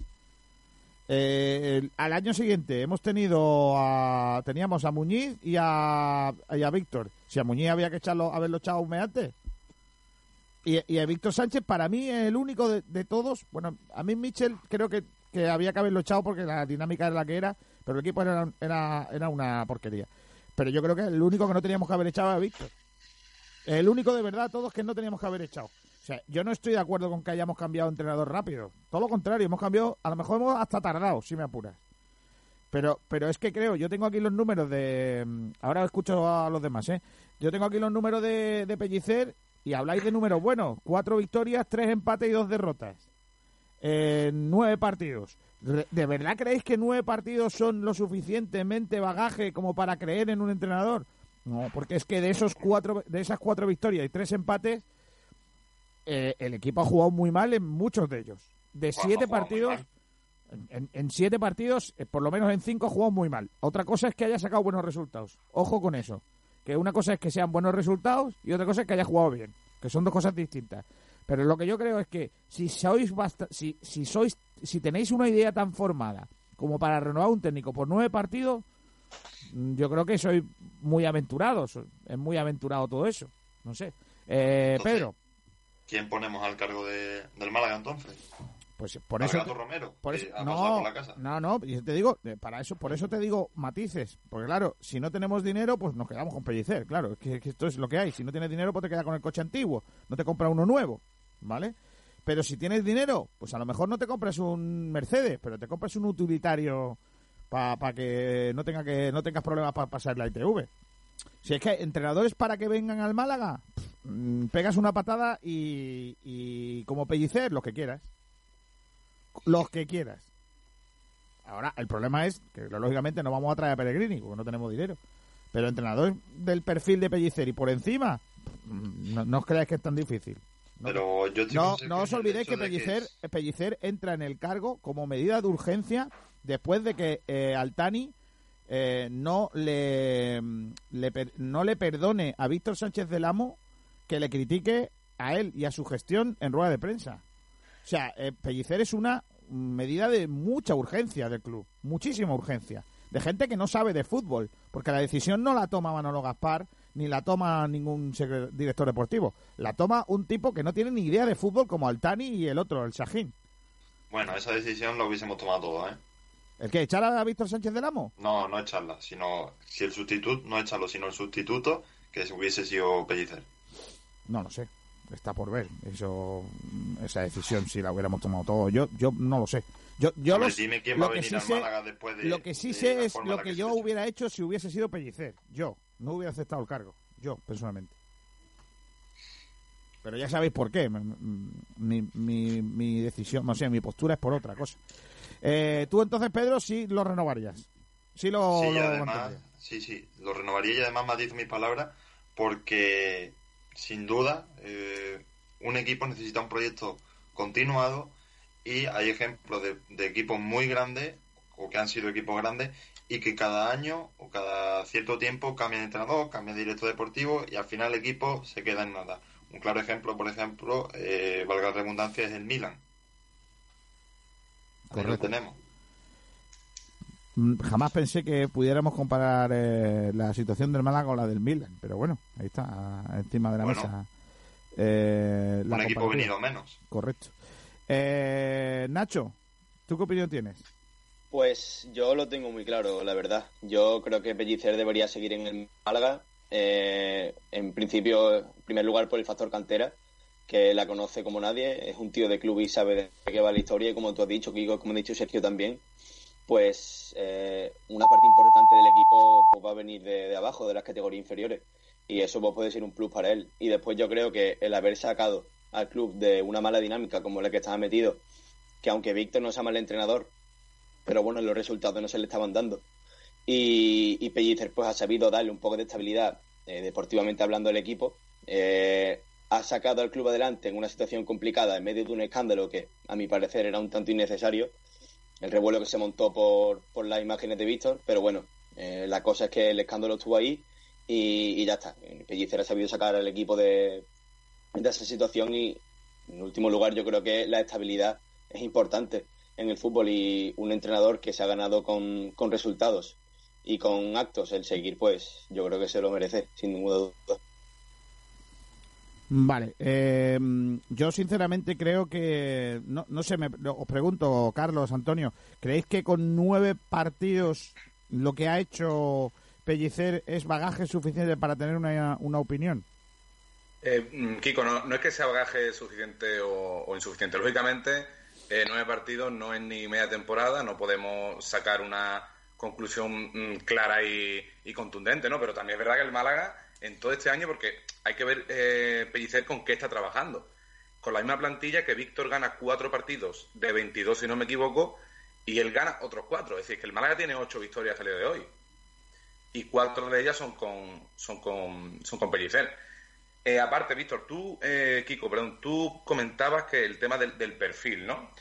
Y yo creo que ese ha sido uno de los problemas que ha tenido el Málaga desde que se, se creyó más grande de lo que, de lo que se debería haber creído como, como club con la llegada de, Altani, ¿no? Recuerdo Jesualdo Ferreiras, Schusters, eh, Micheles y compañía, y luego llega un tío sin perfil y muy criticado como Javi Gracia, y demostró que eh, en el fútbol la figura del entrenador eh, sí es cierto que la experiencia, los conocimientos y, bueno, pues un poco el ser perro viejo, sobre todo en segunda, es súper importante. Pero un entrenador no solo es nombre y no solo es trayectoria. En un jugador de fútbol, si Cristiano tira de fuera del área, no es lo mismo que si tiro yo, porque la calidad ahí es determinante. Pero un entrenador, aparte, el tema moral, el tema circunstancia, el momento en el que llega, la racha, mm, cómo se gana, o mejor dicho, si se gana o no, porque con Víctor el Málaga mereció más puntos de lo que tenía. Y, mm, pero al final la, clasificación y lo que manda en, el fútbol es, como sabemos perfectamente, si entra o no entra. Entonces, mm, hay que valorar que Pellicer eh, está haciendo lo que está haciendo eh, con unas circunstancias. Tú eh, has matizado muy bien ¿no? que hay unos detalles que hay que tener en cuenta. Por ejemplo, el, hecho de que el jeque se vaya, de que la Rosaleda se vuelva a llenar, de que el malaguismo mm, renazca después de muchísimo tiempo pues en el barro más absoluto, es un, punto que ha tenido a favor Pellicer. Pero Pellicer también ha tenido en contra, por ejemplo, que está sustituyendo a Víctor Sánchez del Amo, que era un entrenador que había congeniado 100% con la afición. Y no es fácil, no es un jugador, no es un entrenador que llegó con el viento a favor, sino todo lo contrario. También se levanta Oñín, que era una de las piezas clave. También es verdad que en su favor, pues viene Tete, por ejemplo, que es un jugador que está teniendo un gran rendimiento. Pero a mí me gusta, Kiko, también analizar los números. No, solo mirar que ha sacado 15 puntos de 27, mm, sino cómo lo ha hecho. Por ejemplo, un dato que a mí me ha llamado muchísimo la atención es que Sadiku, que está siendo la boya goleadora del, del Málaga, pues sin embargo en estos partidos no está apareciendo tanto y el Málaga está generando ocasiones como para que no tenga que depender de un 9 y marque Lombán, eh, se le piten tres o cuatro penaltis en este partido, los penaltis se, te pitan si llegas con asiduidad al área, lógicamente. Hmm. Entonces, todos esos datos me hacen pensar que, hombre, claro que Pellicer no tiene el currículum de otra gente. Claro que tampoco es necesario conocer a todos los chavales de la cantera, sí es un punto a favor. Pero eh, si alguien destaca, pues como tú dices, tampoco hay que ser el Einstein del fútbol para, mm. para verlo, ¿no? Pero dentro de todo lo que tenemos y de, todo el tiempo tan malo que ha vivido el, malaguismo, creo que Pellicer se ha sumado a uno de esos motivos para olvidarnos de esa grandeza que Altani seguía eh, instalada en su cabeza y, volver a ser un equipo representativo de su afición y creo que Pellicer ahí sí encaja bastante bien. De todas maneras, yo tengo un matiz con lo que has dicho. Cuando han metido el perfil de Javi Gracia de, entrenador desconocido, eh, yo no puedo comparar, perdona que te diga, no puedo comparar el perfil de Javi Gracia cuando llegó al Málaga al, al perfil de Pellicer, no puedo. No, no, no, para nada, para nada, pero Javi Gracia venía de defender a Sosuna. Sí, pero bueno, eh, venía a defender a Osasuna, pero es que había que ver también cómo estaba aquel Osasuna. ¿eh? Es que no es lo mismo, ¿sabes qué te digo? Que no es lo mismo defender a Osasuna con un equipazo de los 80 que el, equipo que tenía Osasuna que defendió aquel año. Y con, con eso creo que, que tampoco, a ver, podemos podemos ver por un descenso eh, las cosas malas de, un equipo. No, no, claro, pero estamos hablando él, de, él ya había entrenado al Cádiz, había entrenado al Almería eh, y Pellicer no ha entrenado, no ha empatado con nadie, en realidad. No, no, pero, por eso, eh, ahí es donde yo hago hincapié, que no, que no se necesita quizá eh, ese nombre, porque el jeque siempre se ha basado en muchos nombres. De hecho, el que quería que, viniera era, Luis Fernández, como hemos conocido hace poco. así que así que siempre es, hemos intentado valorar más el nombre, que sí, que el, el, currículum lógicamente está ahí por algo y no es una casualidad, pero que quizá en el puesto de entrenador creo que no es tan determinante como lo puede ser eh, dentro del, campo como jugador. Em, Antonio. Bueno, yo vuelvo a, reincidirme, ¿no? Eh, está claro que es un conocedor nato y que mejor que él puede apostar por el pero, pero es que, Pero es que yo, eh, Antonio, con eso, perdona que... Escucha, escucha, déjame terminar. Tú bien dices, porque tú la pregunta que has dicho es si tú a un entrenador con tan solo nueve partidos, que sí, que el bagaje ha sido positivo, pero para ti es pobre de cara a renovarlo. Pero también te digo yo otra. Digo, bueno, ha sido nueve partidos en un equipo en racha, exceptuando el último partido que perdimos la Rosaleda 0-1 con el Zaragoza, pero también han sido, desgraciadamente, solo nueve partidos por el infortunio de la pandemia, porque había que verlo ahora, que también avisé que hay que ver al, al Pellicer con el calendario duro que se aproximaba, aproximaba. Cuidado, que también había que verlo. Yo en ese sentido eh, em, tengo no un detalle sobre lo de la cantera. Em, yo, yo es que creo que no es tan importante que el, el entrenador conozca la cantera como que tener un proyecto para la cantera. Quiero decir, si tú lo que tienes es a canteranos que tienes que tener en el primer equipo porque te faltan profesionales como hemos tenido este año y que luego canteranos buenos no pueden jugar y te recuerdo que Víctor ya se quejó y también se ha quejado Pellicer en algún momento de no poder alinear a todos los canteranos que él quisiera porque no lo permite la normativa. Eh, cuando en momentos de crisis en cuanto a, la presencia de profesionales en el, en el equipo o, sobre el campo necesitaba de ellos, tipo Cristo, tipo Ramón, eh, en alguna ocasión Juan de. Eh, si, si vamos a tener ese problema, ¿para qué queremos a alguien que apueste por la cantera?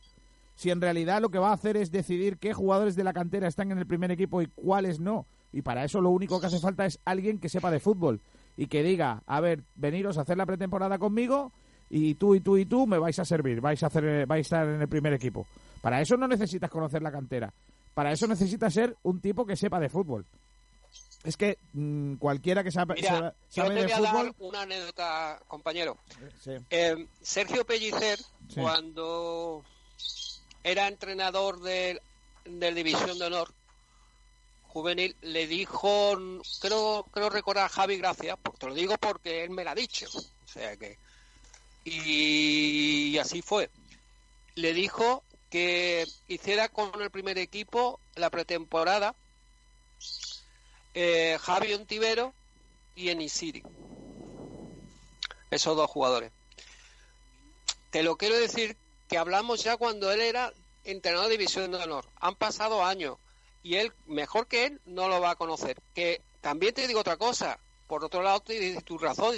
¿De qué nos sirve tener un entrenador que conozca la cartera si no, después no se va a apostar por la cartera? De acuerdo. Pero es que con las circunstancias económicas que, que tiene el Málaga, es cuando se va a apostar por la cantera. Date cuenta que, que lo, por ejemplo, hace ahora estamos estamos echando, bueno, nosotros y, hicimos por YouTube y por la, página web, acu- acuérdate, el famoso 6-2 al Real Madrid de la- temporada 83-84. Ahí el, el 70 o 65% de la plantilla era de la era era formado por la cantera. ¿Por qué? Porque era circunstancias económicas, pues no eran buenas, pero se echa la cantera y el Málaga siempre ha tenido cantera. Yo creo que, que es un conocedor nato y además, como hemos hablado antes, nosotros, desgraciadamente, y más ahora con el, con el COVID-19, yo creo que el tema económico se va a agravar más, pero no solo en el Málaga, en todos los, en todos los equipos. Yo creo que él el idóneo. Y también te digo otra cosa. Si yo era partidario, tú fíjate, me remonto atrás, ¿eh? si yo era partidario de que Ismael Díaz Galán debían de darle la oportunidad de coger el Málaga a la segunda división, porque fue él el que lo subió de segunda B a segunda no se la dieron. Yo so- yo ahora mm, dije que, bueno, pues en su momento que había que apostar por Ismael, yo digo que también, eh, mi modesta opinión, claro está, hay que apostar por por eh, por Sergio Pellicer, porque como ha dicho Carlos Torregosa, es verdad, tiene toda la razón. Aparte de cantera, de, de que el, el- económico, de que ha tenido resultados positivos, que esto lo hemos dicho todo, es que ha sido un psicólogo muy importante. Eh, hay que decir que no lo ha tenido nada fácil, que y sin embargo, él con su templanza como persona, se le, ha, dado- le ha mostrado confianza, ha, ha- ha unido al club, al, al, al equipo y ha ido a, ha sab- ha sabido aislar los problemas y eh, centrarse en el terreno de juego y demostrándolo en los resultados. Yo creo que se lo ha ganado y en definitiva es mi apuesta, de- siempre lo he dicho. Bueno, vamos a escuchar eh, el eh, bueno lo que dice, lo que opina la gente en esa encuesta. ¿Quién lleva lo del tema de las redes? Hombre, ¿quién va a ser, Kiko? Venga, Pedrito. Pues como te dije antes, tenemos muchos comentarios, aunque todos siguen la línea del sí, de, de que renovarían a Pellicer. Y pues nos han llegado comentarios, por ejemplo, este de... A ver, un segundo, aquí tengo de Francisco Javier que nos dice sí, pero principalmente por la coyuntura actual económica, o sea que sigue un poco en tu línea. Además añade, no podemos traer a nadie mejor. Es cierto que estaba te- obteniendo buenos resultados sin que enamore su estilo. Jugadores y aficionados en general están con él. Dadas las circunstancias actuales, es lo más lógico. Falidaptor dice, por supuesto, ha sabido dar su toque a un equipo que venía trabajado por Víctor. Lo ha mejorado en ataque, dándole verticalidad y fluidez en el toque. Y pienso que el gran acierto es seguir la línea continuista de Víctor en la solidez defensiva. Nuestro compañero Nahuel dice, mientras jugó fútbol, Pellicer hizo una gran labor como entrenador. Pasó de tener a un equipo que miraba para abajo a dejar los escasos puntos de la sexta plaza. De cara al año próximo, espero que las promesas que se le hagan se cumplan, no como la de Víctor Sánchez. Además añade el hashtag Pellicer, quédate. Alejandro Luque, un fiel seguidor de Sport Direct, dice, me parece que gusto aparte, a su sistema no es el que más me guste, pero yo creo que lo está haciendo bien. Tenemos algunos mensajes más, como Carlos Gordillo, y así que te paso algún eh, algún integrante más de, aquí, de la llamada, no, no, para variar un poco. Eh, dice, los jugadores están con él y lo más importante, en la época de vaca flaca que se avecina, que se avecina, conoce al mejor activo que tenemos, la cantera. Si te parece, sigo leyendo. Sí, sí, sigue, sigue. Bueno, pues Daniel Ruiz dice, por supuesto que sí, su sistema funciona, los jugadores lo apoyan, la afición también. Es una alternativa económica en unos tiempos de escasez. ¿A alguien se le ocurre alguna razón para no hacerlo? José Le Alonso dice, lo ha hecho muy bien, es de la casa, conoce la cantera mejor que nadie y esa va a ser nuestra base. Cualquier otra cosa es un experimento que puede salir bien o no. Igualmente sería un reconocimiento a su buen hacer. Nos quedan ya los últimos dos comentarios por el momento. Mark, Mark y una serie de largos números, dice, ¿podemos fichar a Pellegrini? No. Dentro de nuestras posibilidades, en mi opinión, es de las mejores opciones por lo que ha demostrado. Por último, Javier Delgado dice, creo que debería contar con Víctor Sánchez del Amo, que se debería contar con Víctor Sánchez del Amo. Si finalmente Altani está fuera del club, Víctor demostró compromiso al renovar y viendo que le habían engañado, siguió hasta que se la jugaron. El Málaga se lo debe. Y por último dice, sobre Pellicer, ni un pero a su gestión. Fenomenal. Yo, yo personalmente, a ver, yo mm, con lo de Pellicer, a mí personalmente no me gusta su estilo, me parece bastante defensivo, ¿vale? A mí me gusta más juego ofensivo.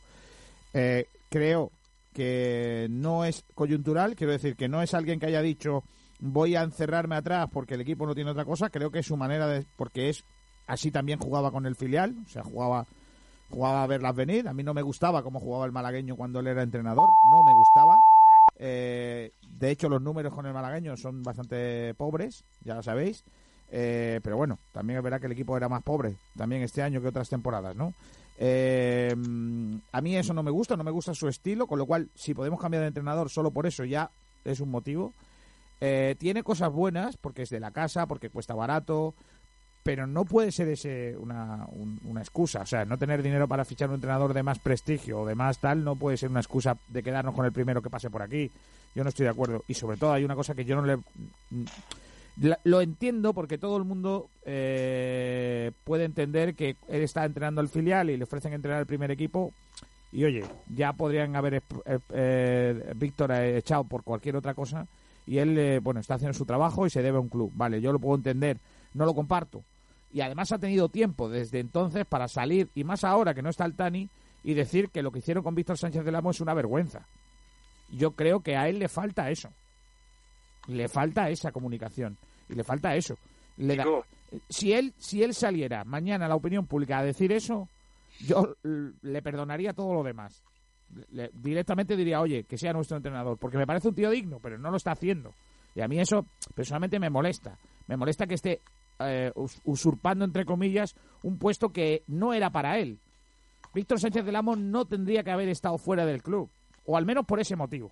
Al menos por ese motivo. Entonces, creo que yo, personalmente, tengo en mi corazoncito la idea de, llamarme romántico, la idea de alguien que es nombrado entrenador de mi equipo y que yo quiero que sea un tío que se viste como los pies por los pies porque el que teníamos antes era un tío que se vestía por los pies. Víctor será más malo que él, yo no sé, igual Víctor es peor que Pellicer, no lo sé. Pero por lo menos era un tío que cuando, cuando tuvo que defender una cosa lo hizo. Y creo que, que a mí me ha faltado, me ha faltado esa comunicación. Dime, niño.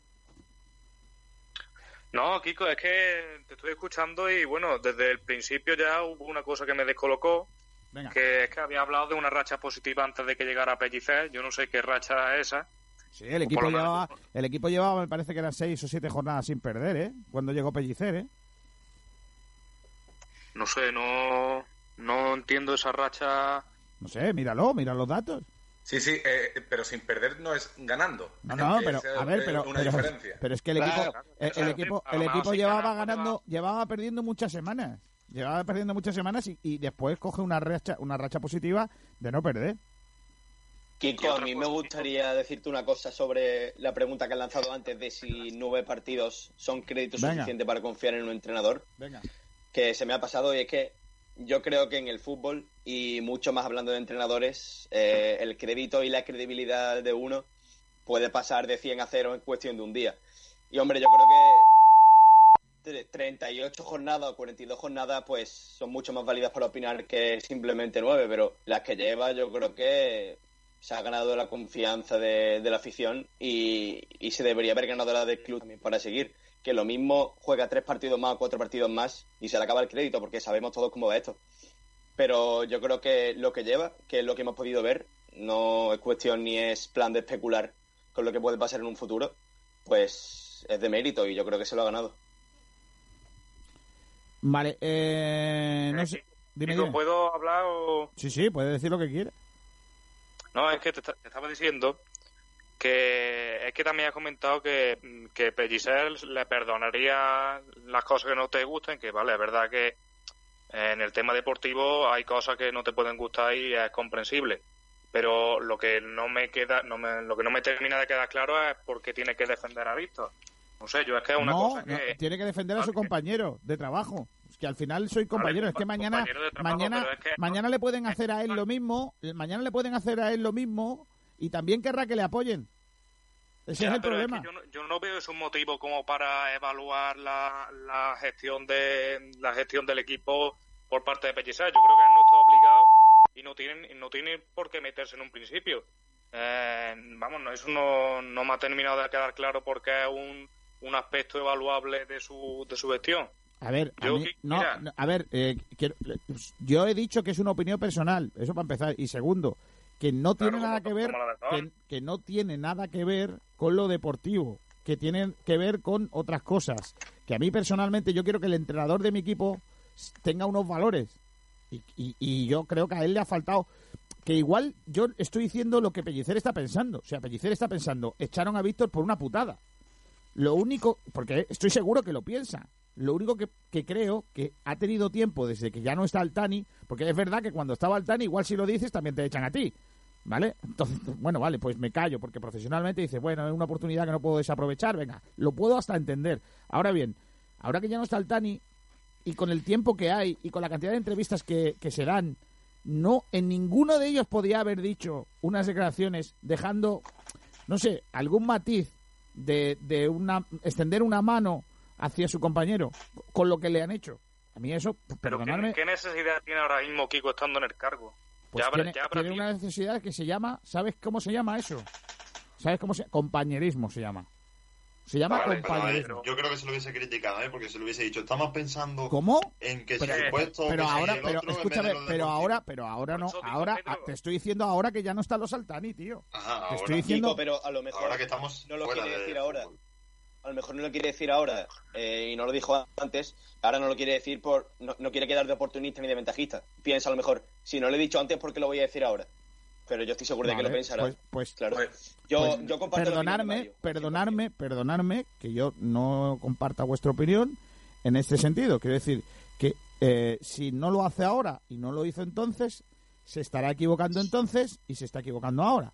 La de entonces la entiendo porque eh, es una oportunidad histórica para él, porque si no, de otra manera, no iba a entrenar un equipo como el Málaga, no lo iba a entrenar, porque si, si no echan a Víctor de esta manera, no hubieran entrenado a él. De hecho, él está a punto de no entrenar al Málaga, porque está a punto de ser entrenador Esteban Vigo, porque está a punto de ser entrenador Luis Fernández, porque están buscando otro perfil, están buscando un entrenador y él, al final es el, el, parchecito que se encuentra por el camino. Entonces, para que la dignidad eh, mm, humana esté encima de la mesa, yo creo que él tenía que haber dicho, no a lo mejor en ese momento, que lo puedo entender, insisto, ahora en unas declaraciones, oye, pues no me gustó como llegué al cargo porque desgraciadamente se hizo una injusticia con Víctor. Y queda como Dios.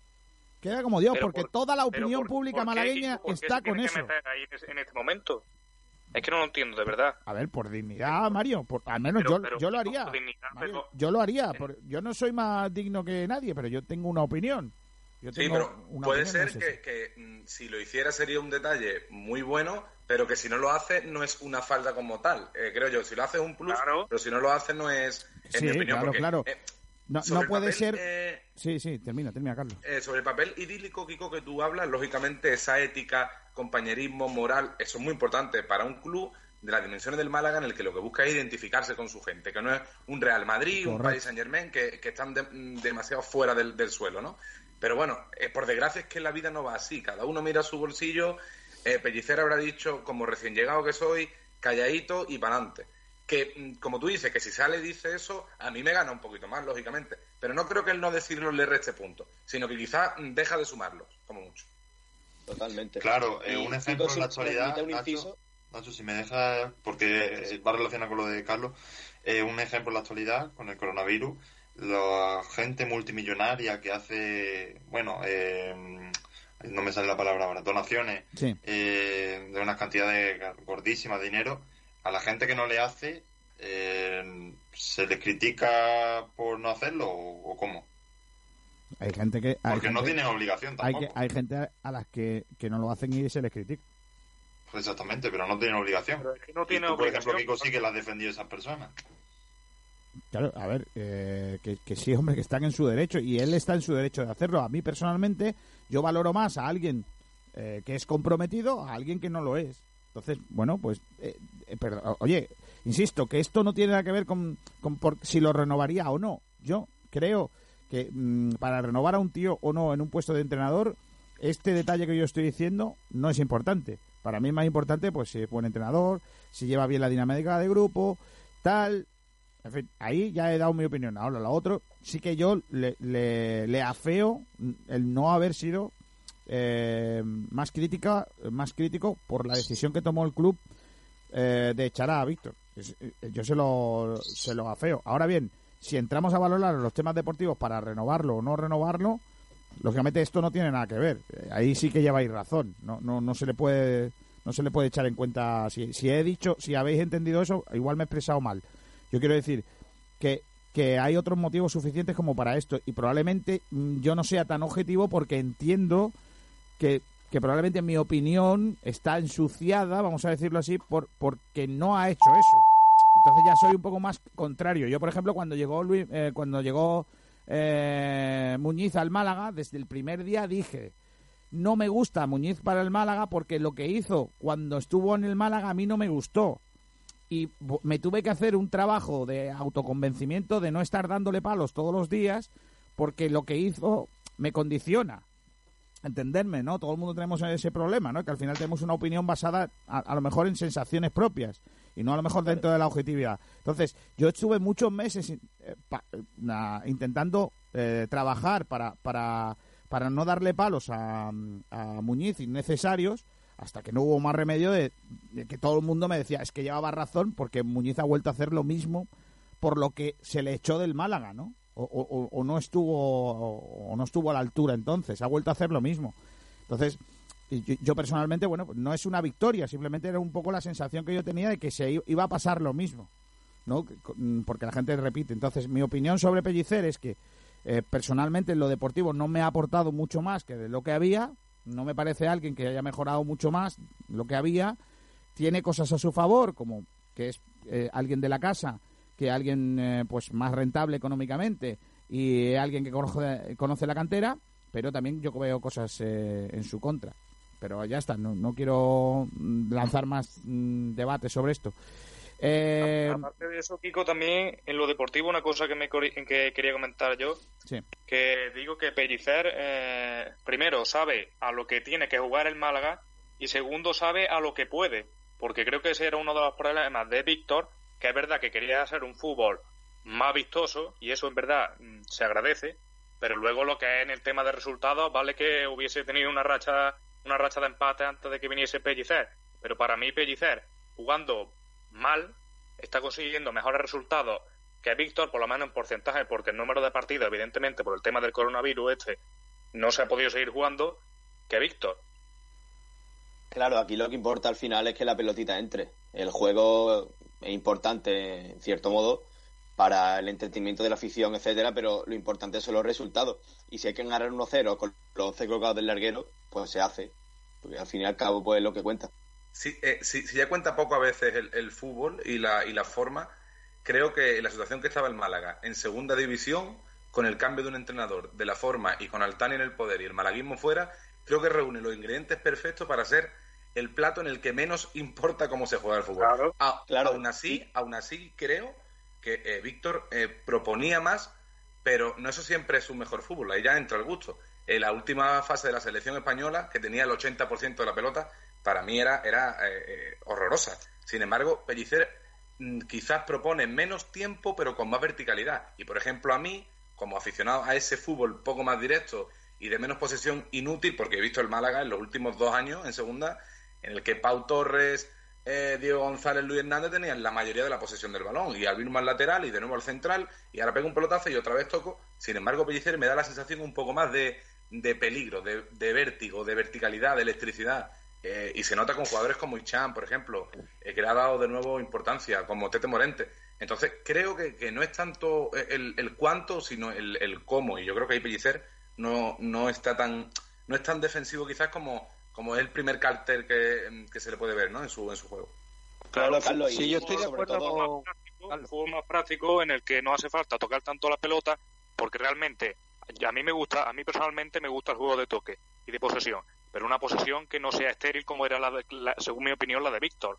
El juego de Víctor era tener la pelota, mmm, tenerla en el centro del campo, tocar entre defensa y centro del campo, pero nunca había esa profundidad que le hacía falta para llegar al área como si como si que con el juego de Pellicer se puede llegar en, en más ocasiones, por lo menos eso es lo que yo veo durante el partido, ¿no? Que el Málaga tiene un poquito más de, verticalidad. Y... añadir, añadir a eso que con el Víctor el portero tocaba muchísimo la pelota, era continuamente jugando con el portero y eso también propició algunos errores por parte de Munir y sobre todo teniendo en cuenta al final esto se está convirtiendo en segunda. Al fin y al cabo los campos son pequeños pero, eh, es que de verdad de verdad estáis Nacho perdona de verdad estáis convirtiendo este debate si hay que quedarse con con Pellicer o no en Pellicer sí Víctor no de verdad estáis entrando en eso es que Víctor es muchísimo mejor entrenador que Sergio Pellicer os pongáis como os pongáis.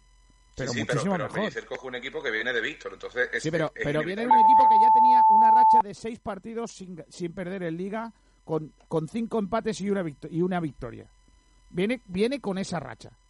Con un equipo que se estaba mejorando. Con un equipo en el que ya no había partidos internacionales en los que no poder poner jugadores. Con un equipo en los que había más profesionales.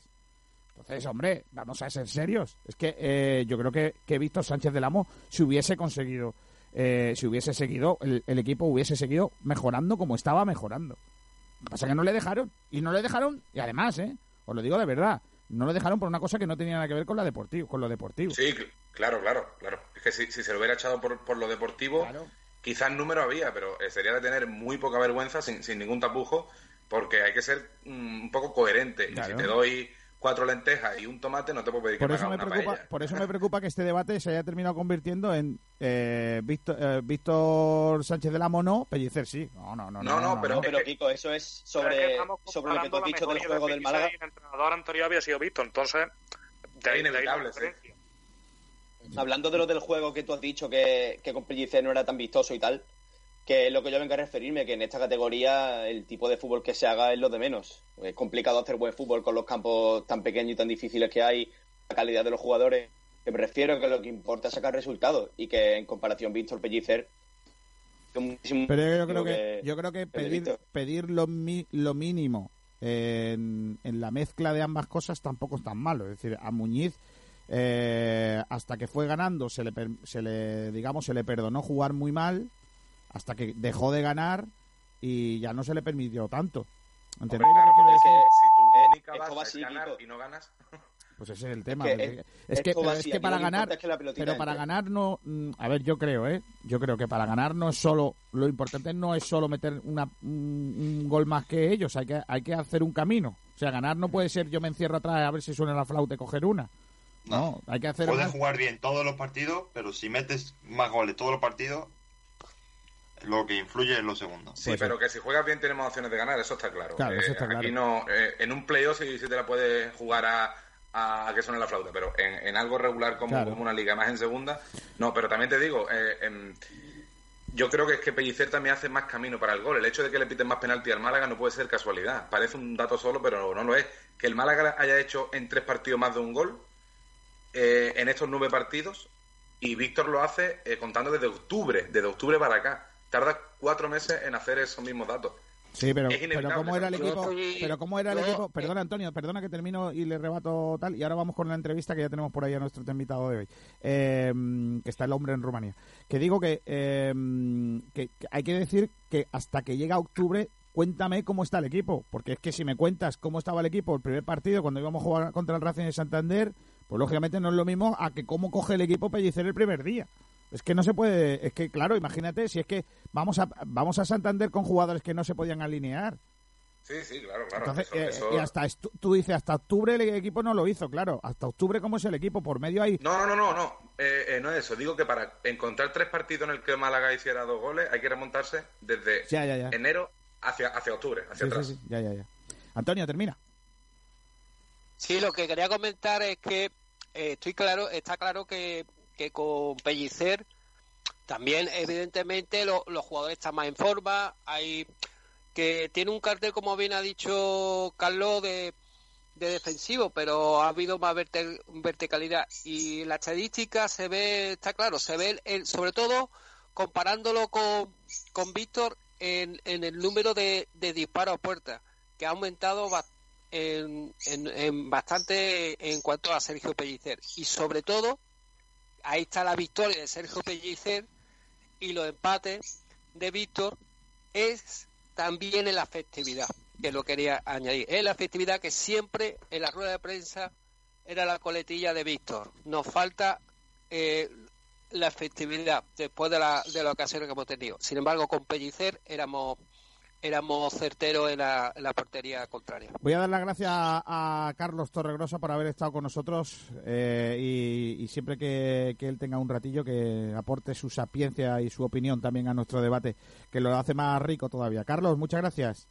A vosotros por entretenerme un ratito que no viene mal. un abrazo fuerte. Nos vamos a ir, Pedro, hasta Rumanía, porque ahí hay un malagueño eh, que está eh, pasando esta situación también eh, porque porque le tocó vivirla allí está trabajando con, en la liga rumana eh, con su equipo y, y, hoy vamos a hablar con él José Luis Neider. Hola José Luis qué tal muy buenas.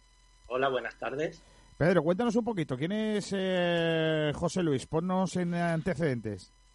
Bueno a ver a ver qué digo porque claro está está presente y quién mejor que él para presentarse, pero bueno. Bueno, hacemos una cosa, le pedimos que cuelgue y cuenta lo que quieras y luego ya lo metemos otra vez.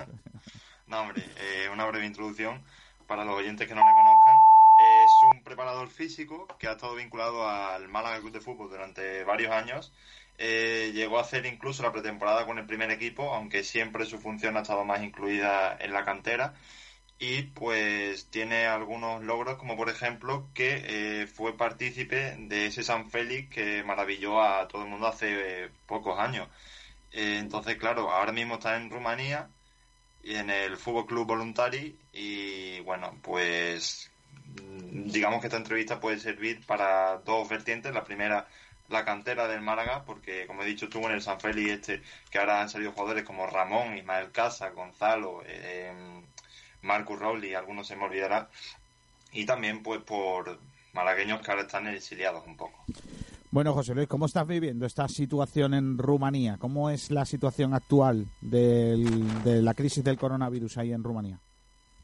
Bueno, eh, aquí ha llegado más tarde que, en España. Lo que pasa que, que se han seguido las medidas tardías y, y se han metido ahora en unos 6.600 casos, es lo que hay ahora mismo.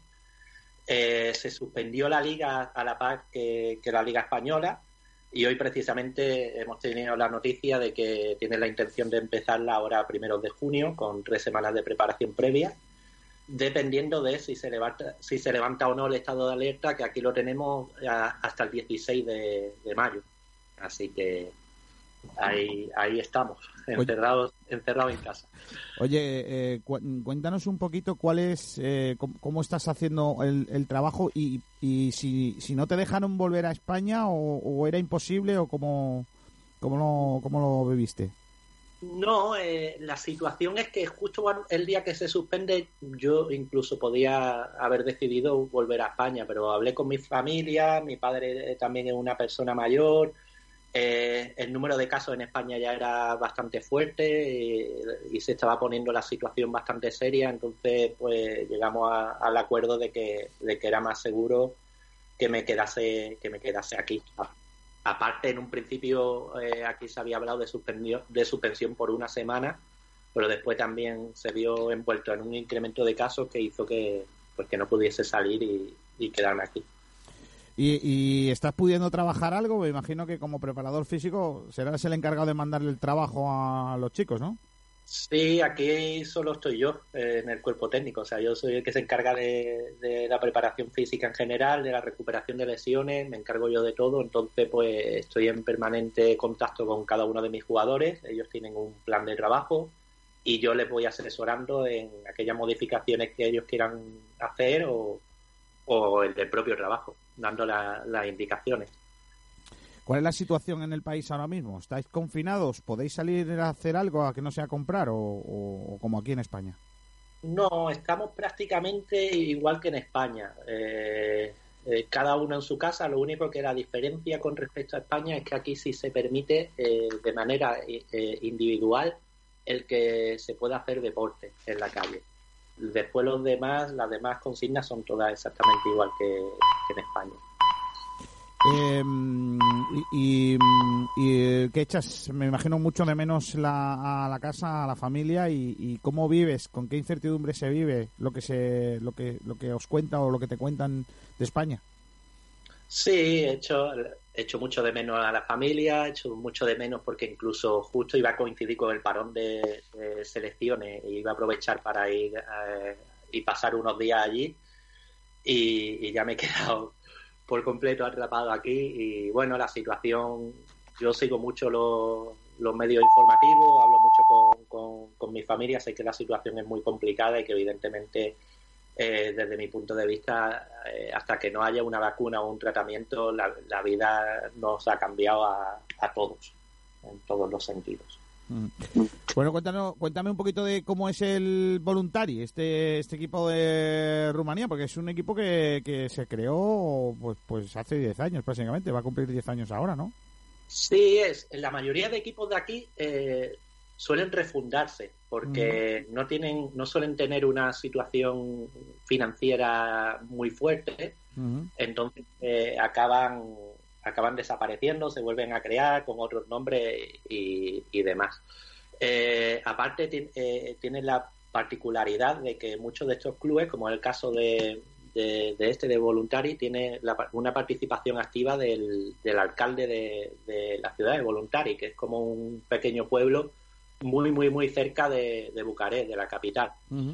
y, bueno, pues eh, aunque tengamos nuestra directiva con el presidente y demás, en muchas de las decisiones del club eh, eh, se ve involucrado el propio el propio alcalde de, la ciudad. Ah, no, mira. está, está bien. Oye, el presidente que se llama Andone de apellido no será nada de Florín Andone, ¿no? Andone es como Fernández o Martínez en España. Es un apellido muy, muy, muy común. Está, bien. Oye, em, hay muchos españoles en la Liga Rumana, ¿no? Porque de hecho hay algún jugador eh, que está con vosotros ahí en el equipo. Ahí, aquí, por ejemplo, tenemos a mi vecino a Bori, que, que también está ahí con vosotros. Bueno, en Rumanía. Hay mucho español allí, ¿no? Exacto, Boris, Boris amigo mío, además. Boris, Ale Ortiz eh, y Antonio Caballero, que están en Vitorul, que son pertenecen al cuerpo técnico de la infraestructura de ese club. En nuestro equipo tenemos a Pablo de Lucas, que es un centrocampista que ha jugado en Sporting de Gijón, Rayo Vallecano, la verdad, bastante buen futbolista.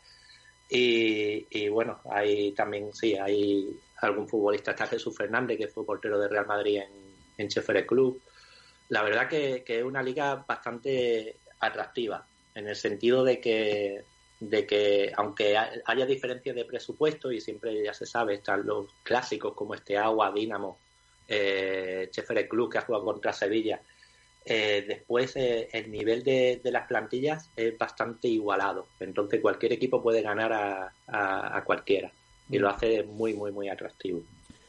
Bueno, eh, pero eh, vamos a, preguntarle también por, por cómo ve, ¿no? ahora mismo la posibilidad de esos jugadores que pasaron por su mano de, llegar al primer equipo del, del, Málaga. Sí, claro, porque hay varios jugadores que están ya sentados en el equipo o están acercándose a las puertas del primer equipo. Y claro, eh, habrá que preguntarle a José, pues por ejemplo, por la situación de, de Cristo, porque eh, empezó a, coquetear con la primera plantilla y luego se ha ido diluyendo. También, obviamente, su lesión ha tenido, eh, ha tenido que ver en esto.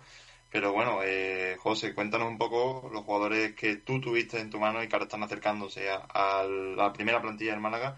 ¿Qué valoras de ellos y qué crees que, que, le pueda aportar al Málaga en un futuro?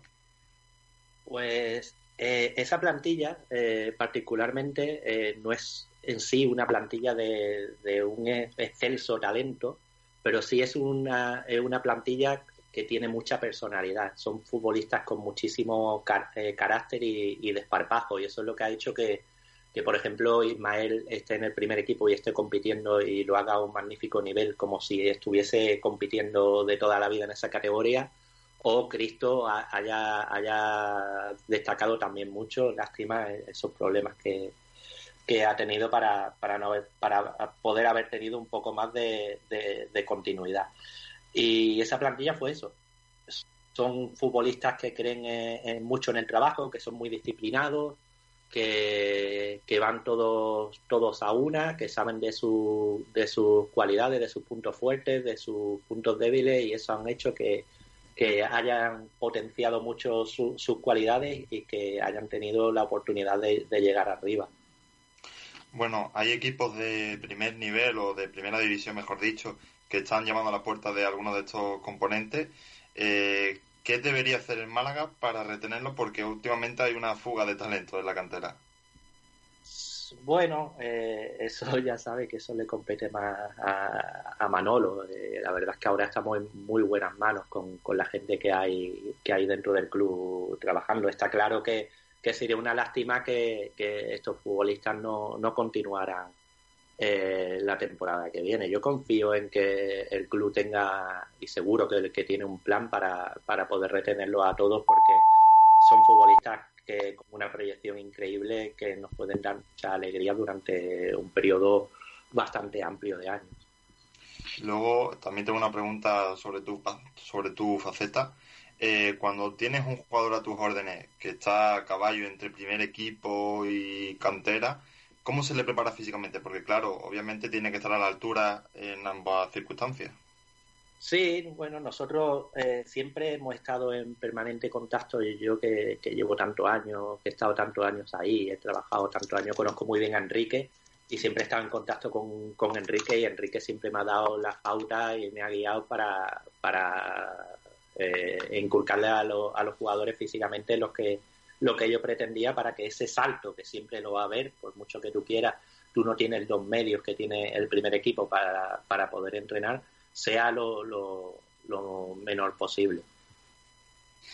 Bien, pues yo creo que ya Kiko... No, eh, me, gustaría preguntarle eh, de, cómo, cómo ve, ¿no? Cómo ve el, el futuro, ¿no? De, de la cantera del Málaga sin las posibilidades económicas de, de hace unos años, ¿no? Es decir, antiguamente, eh, eh, cuando estaba aquí Casanova, se, traía jugadores de, de, toda España siempre que se pudiera, eh, jugadores que han dado mucho para el club en el, cuando jugaron en el primer equipo y luego posteriormente, pues tras su venta.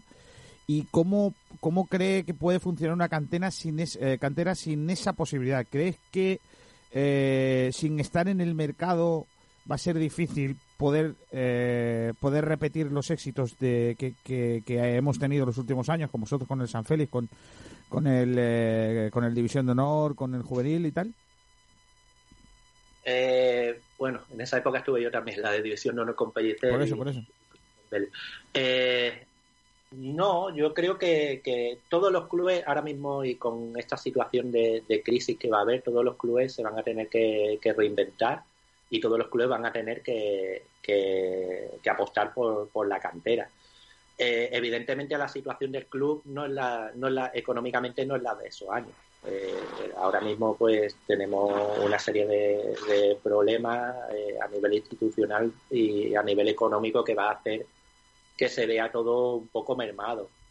pues, el club yo espero que, que, base, que siga basando, que retenga a todo el potencial que tenemos, porque todavía nos queda mucho potencial eh, dentro de, la cantera, que tenga la mayor capacidad posible de retener a esos jugadores y después si no se puede firmar fuera, eh, siempre nos queda Málaga y, tenemos que intentar tener a los mejores jugadores de aquí.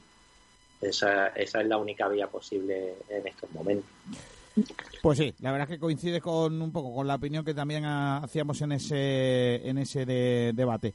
Pues eh, oye, muchísimas gracias. Que ojalá que dentro de poco estemos hablando de fútbol, que vuelva la liga ahí en, en Rumanía, que podáis trabajar con normalidad igual que aquí y que, te vaya muy bien y que aguantar todos esta, este confinamiento. ¿eh?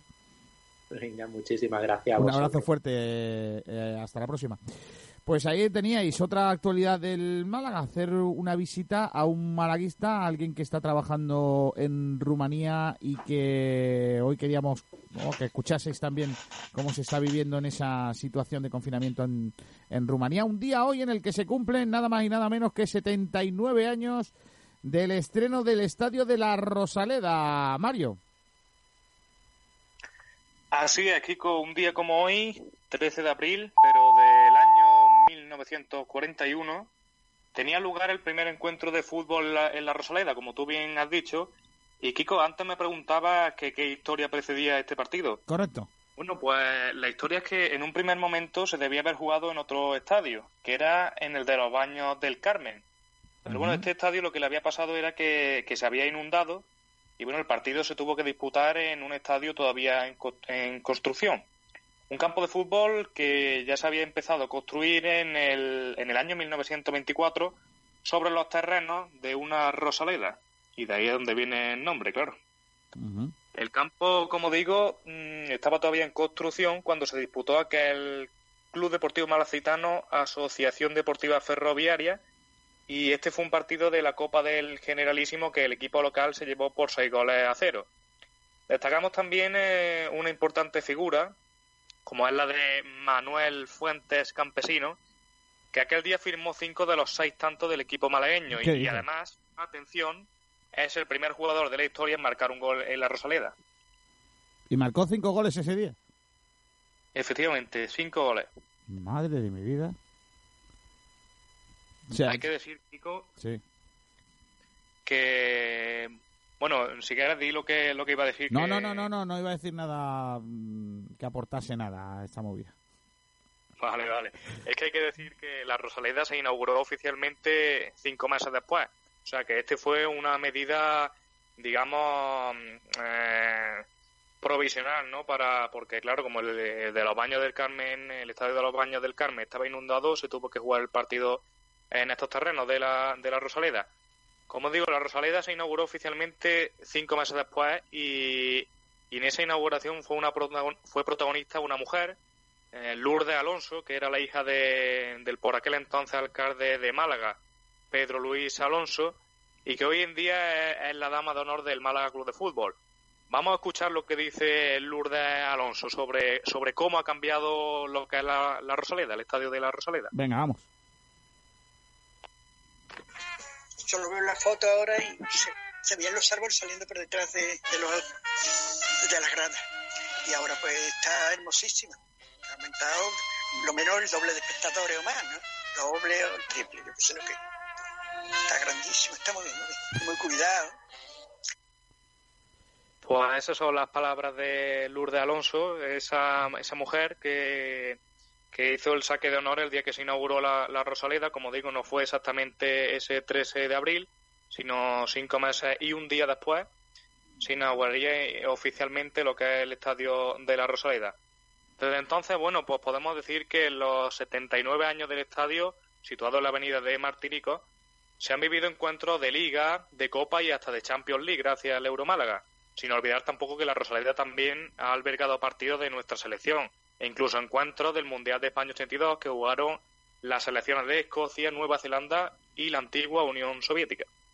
Correcto.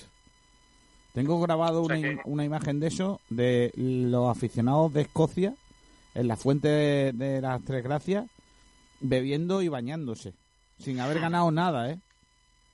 No creéis que era porque había ganado nada, simplemente porque estaban aquí de fiesta, no por otra cosa. Bueno, pues hoy se cumplen 70 años, 79 años y el año que viene 80. 80 tacos, ¿eh? Efectivamente. Se nos está haciendo mayor la Rosaleda, ¿eh?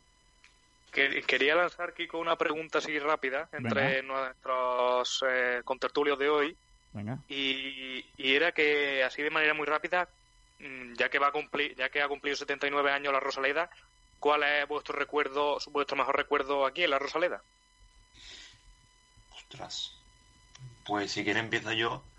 Eh, el mejor recuerdo que tengo fue, eh, casi que me emociona y todo, el 4-3 del Deport, porque estaba lloviendo, no era un buen día por, bueno, circunstancias, y estaba con mi padre y, mi abuelo, y no, cuando marcó el cuarto gol nos dimos un abrazo, ¡guau! Fue bestial. De hecho, me he emocionado, ¿eh? Antonio Roldán, ¿tú?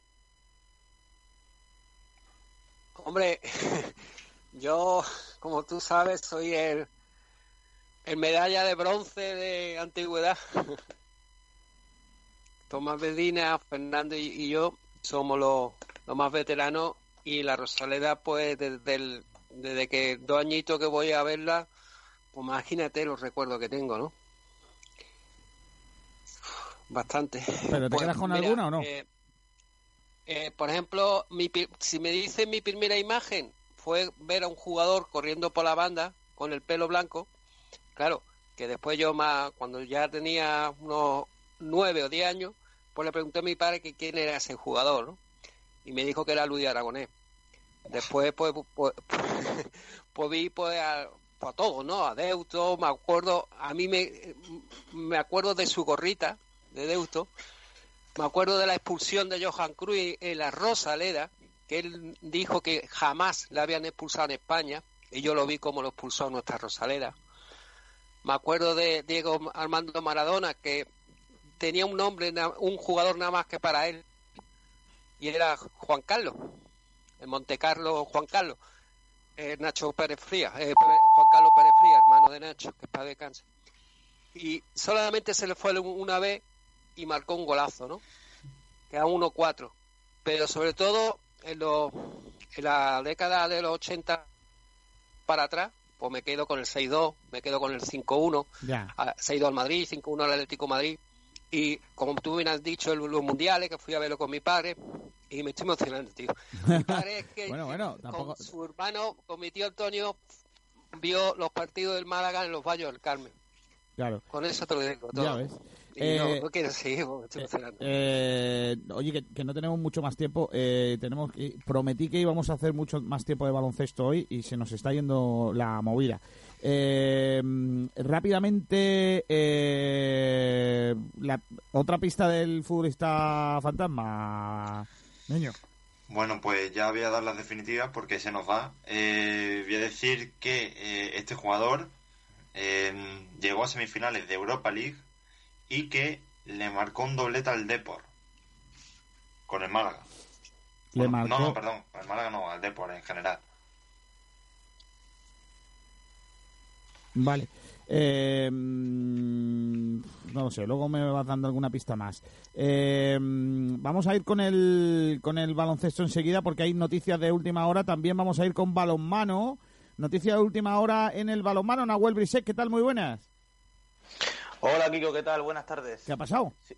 Eh, sí, el Rincón Fertilidad que había anunciado o había previsto un ERTE, eh, se le hará su propuesta, ha sido aprobada y por bien para que el equipo pueda seguir eh, suspirando y como para que pueda sobrevivir, por así decirlo, se puede acoger al ERTE para que librará a la identidad de financiar la seguridad social y las nóminas de parte de la plantilla durante este tiempo de estado de alarma será el gobierno el que financiará el 70% del club mes a mes de, de este Rincón Fertilidad de Málaga. Vale, pues eh, noticia de última hora que nos adelanta nuestro compañero Nahuel Brisek. Gracias, Noel. Hasta luego.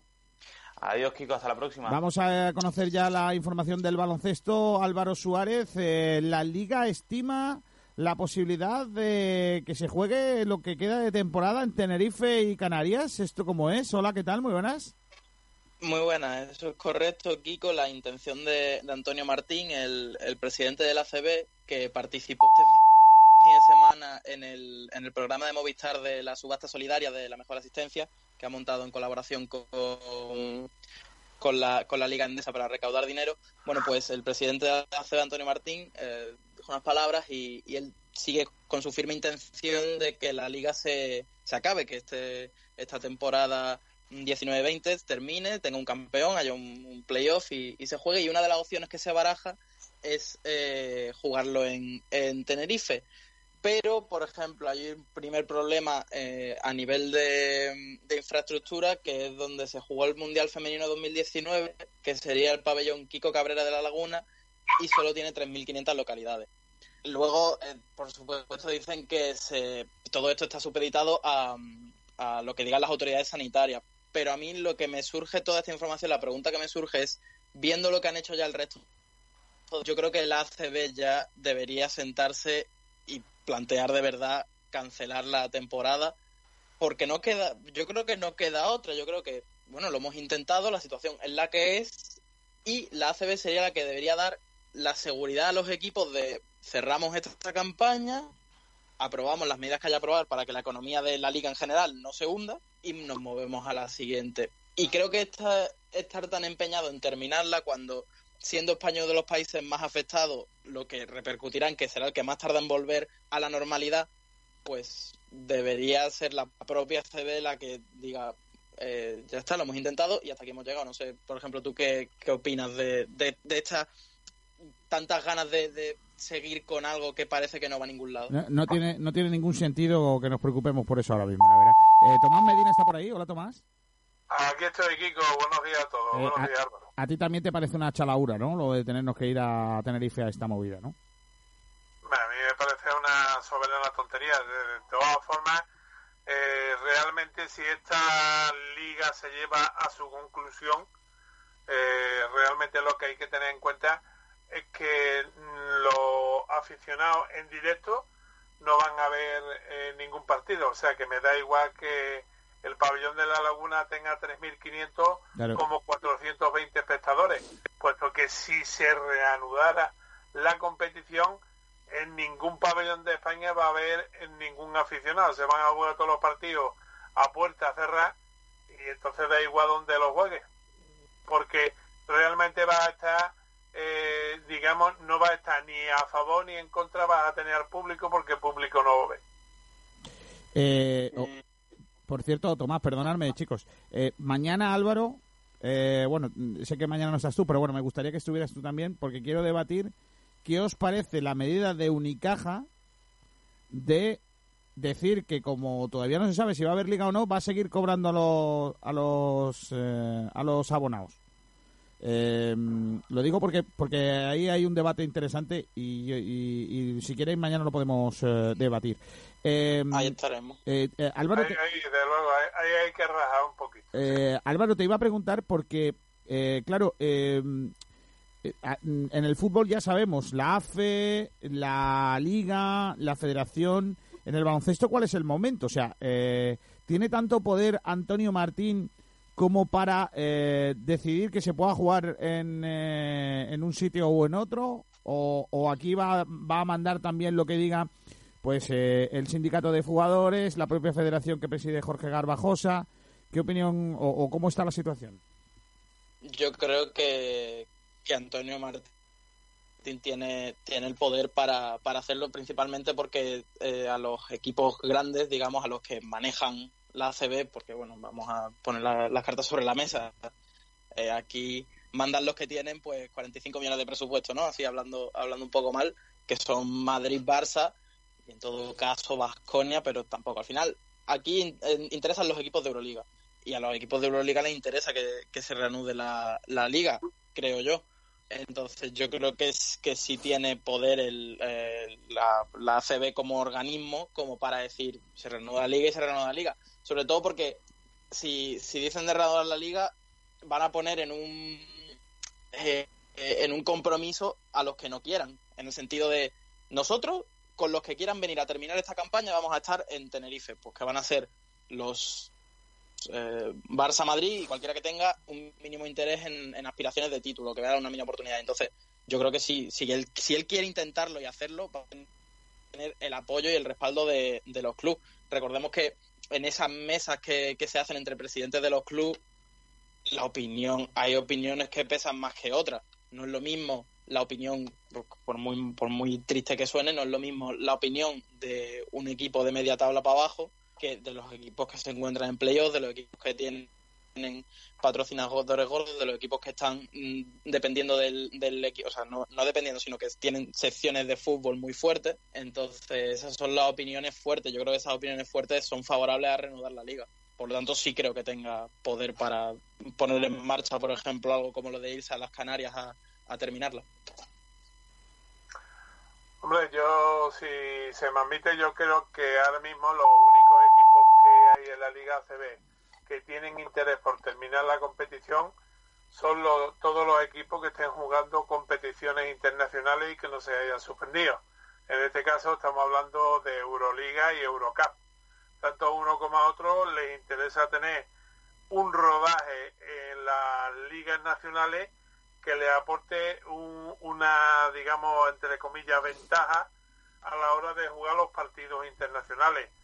Entonces, lógicamente, los intereses de, los clubes grandes, como ha dicho Álvaro, eh, son los más los fundamentales. O sea, aquí no es cuestión de ser presidente de la ACB o no, sino de ser la voz de su amo del Madrid del Barcelona. Y lógicamente con presupuesto multimillonarios como lo que tienen ellos, de 40 a 45 millones, como muy, bien ha comentado Álvaro, es lógico que estos equipos pretendan rentabilizar al máximo. Y bueno, pues tanto Madrid como Barcelona, que han hecho dos importantes proyectos para intentar este año el asalto a la competición de, de la Euroliga, perdón, no se van a conformar con quedarse cruzados de bracito pagando una, una nómina bastante, bastante fuerte. Y entonces lo que sí querrán es que eso, que por lo menos eh, se haga un paripé de competición, lo haga eh, en, un, en un solo sitio como puede hacer Canarias en el sentido de mover lo menos posible a los jugadores porque también hay que velar que yo creo que es lo primero por la salud de los, de los jugadores. Y después, eh, bueno, pues si están en más sitios y hay menos gastos, pues lógicamente eh, puede ser más interesante para algunos clubes de la parte alta y media de la tabla, no así seguramente de los clubes que están ahora mismo estarían peleando por el descenso. Álvaro, ¿alguna cosita más que quieras aportar en cuanto al baloncesto hoy? Yo quería preguntar, porque ayer se cumplieron eh, 13 años de, la clasificación de Unicaja para, para la Final Four, de aquel histórico triple de Pepe Sánchez en la eliminatoria con el, contra el Barça. Entonces, a mí me pasó una cosa, que es que yo tenía nueve años. Madre mía. Y pues yo tengo un, un recuerdo muy leve de aquello. Yo, yo me acuerdo, pues sí que se fue el partido y que todo el mundo estaba muy feliz y que había lágrimas de alegría, pero yo no sabía lo que eso significaba realmente para un club como este meterse en una Final Four de la Liga. Entonces quería preguntar a vosotros dónde andabais, dónde lo visteis, con quién lo compartisteis, que me contéis un poco vuestra experiencia. Bueno, yo lo cuento básicamente, yo estuve narrando ese partido eh, y bueno, fue una eclosión cuando el Unicaja ilusionaba. Eh, luego a partir de ahí ya me fui desilusionando un poquito con el club más que con el equipo. Yo, yo mm, disfruto con sus victorias, pero el club me tiene, me tiene realmente muy asqueado. O sea, em, no, no entiendo, por ejemplo, cosas que se hacen ahora. Voy a, voy a aprovechar para dar un palo. Mira, lo complicado que es eh, tener, em, tener conocimiento de las cosas que hace el club. O sea, lo poco que lo poco comunicativo que es con los medios de comunicación. Cuando ellos se supone que si no fuera por los medios de comunicación, pues, pues nadie sabría de lo que están haciendo y cada vez se han apartado más en general si os dais cuenta, es muy complicado ver rueda, eh, o sea, comunicados de, o, entrevistas con jugadores en los medios locales. Pero en cambio, en medios nacionales sí aparecen. Pero porque estoy seguro, o estoy casi seguro, de que son los propios jugadores los que mm, le piden al club que le dejen participar en sus programas. o bien que al club sí que le interesa los medios nacionales y pasan de los nuestros, que también puede ser eso. Pero a mí, a mí la verdad que me tiene muy cansado. Eh, mm, yo veo con añoranza aquellos partidos, con añoranza de, de otra manera de ver las cosas. Probablemente mm, porque somos más mayores, ¿no? Pero yo lo recuerdo con mucha añoranza. Bueno, pues yo diré que yo lo estuve disfrutando en el Martín Carpena y bueno, pues fue, fui de los muchísimos malagueños que pegó un salto en mi asiento cuando Pepe Sánchez eh, enchufó el triple hicimos la, la subsiguiente defensa y conseguimos recuperar el balón, con lo cual eh, no, nos clasificamos.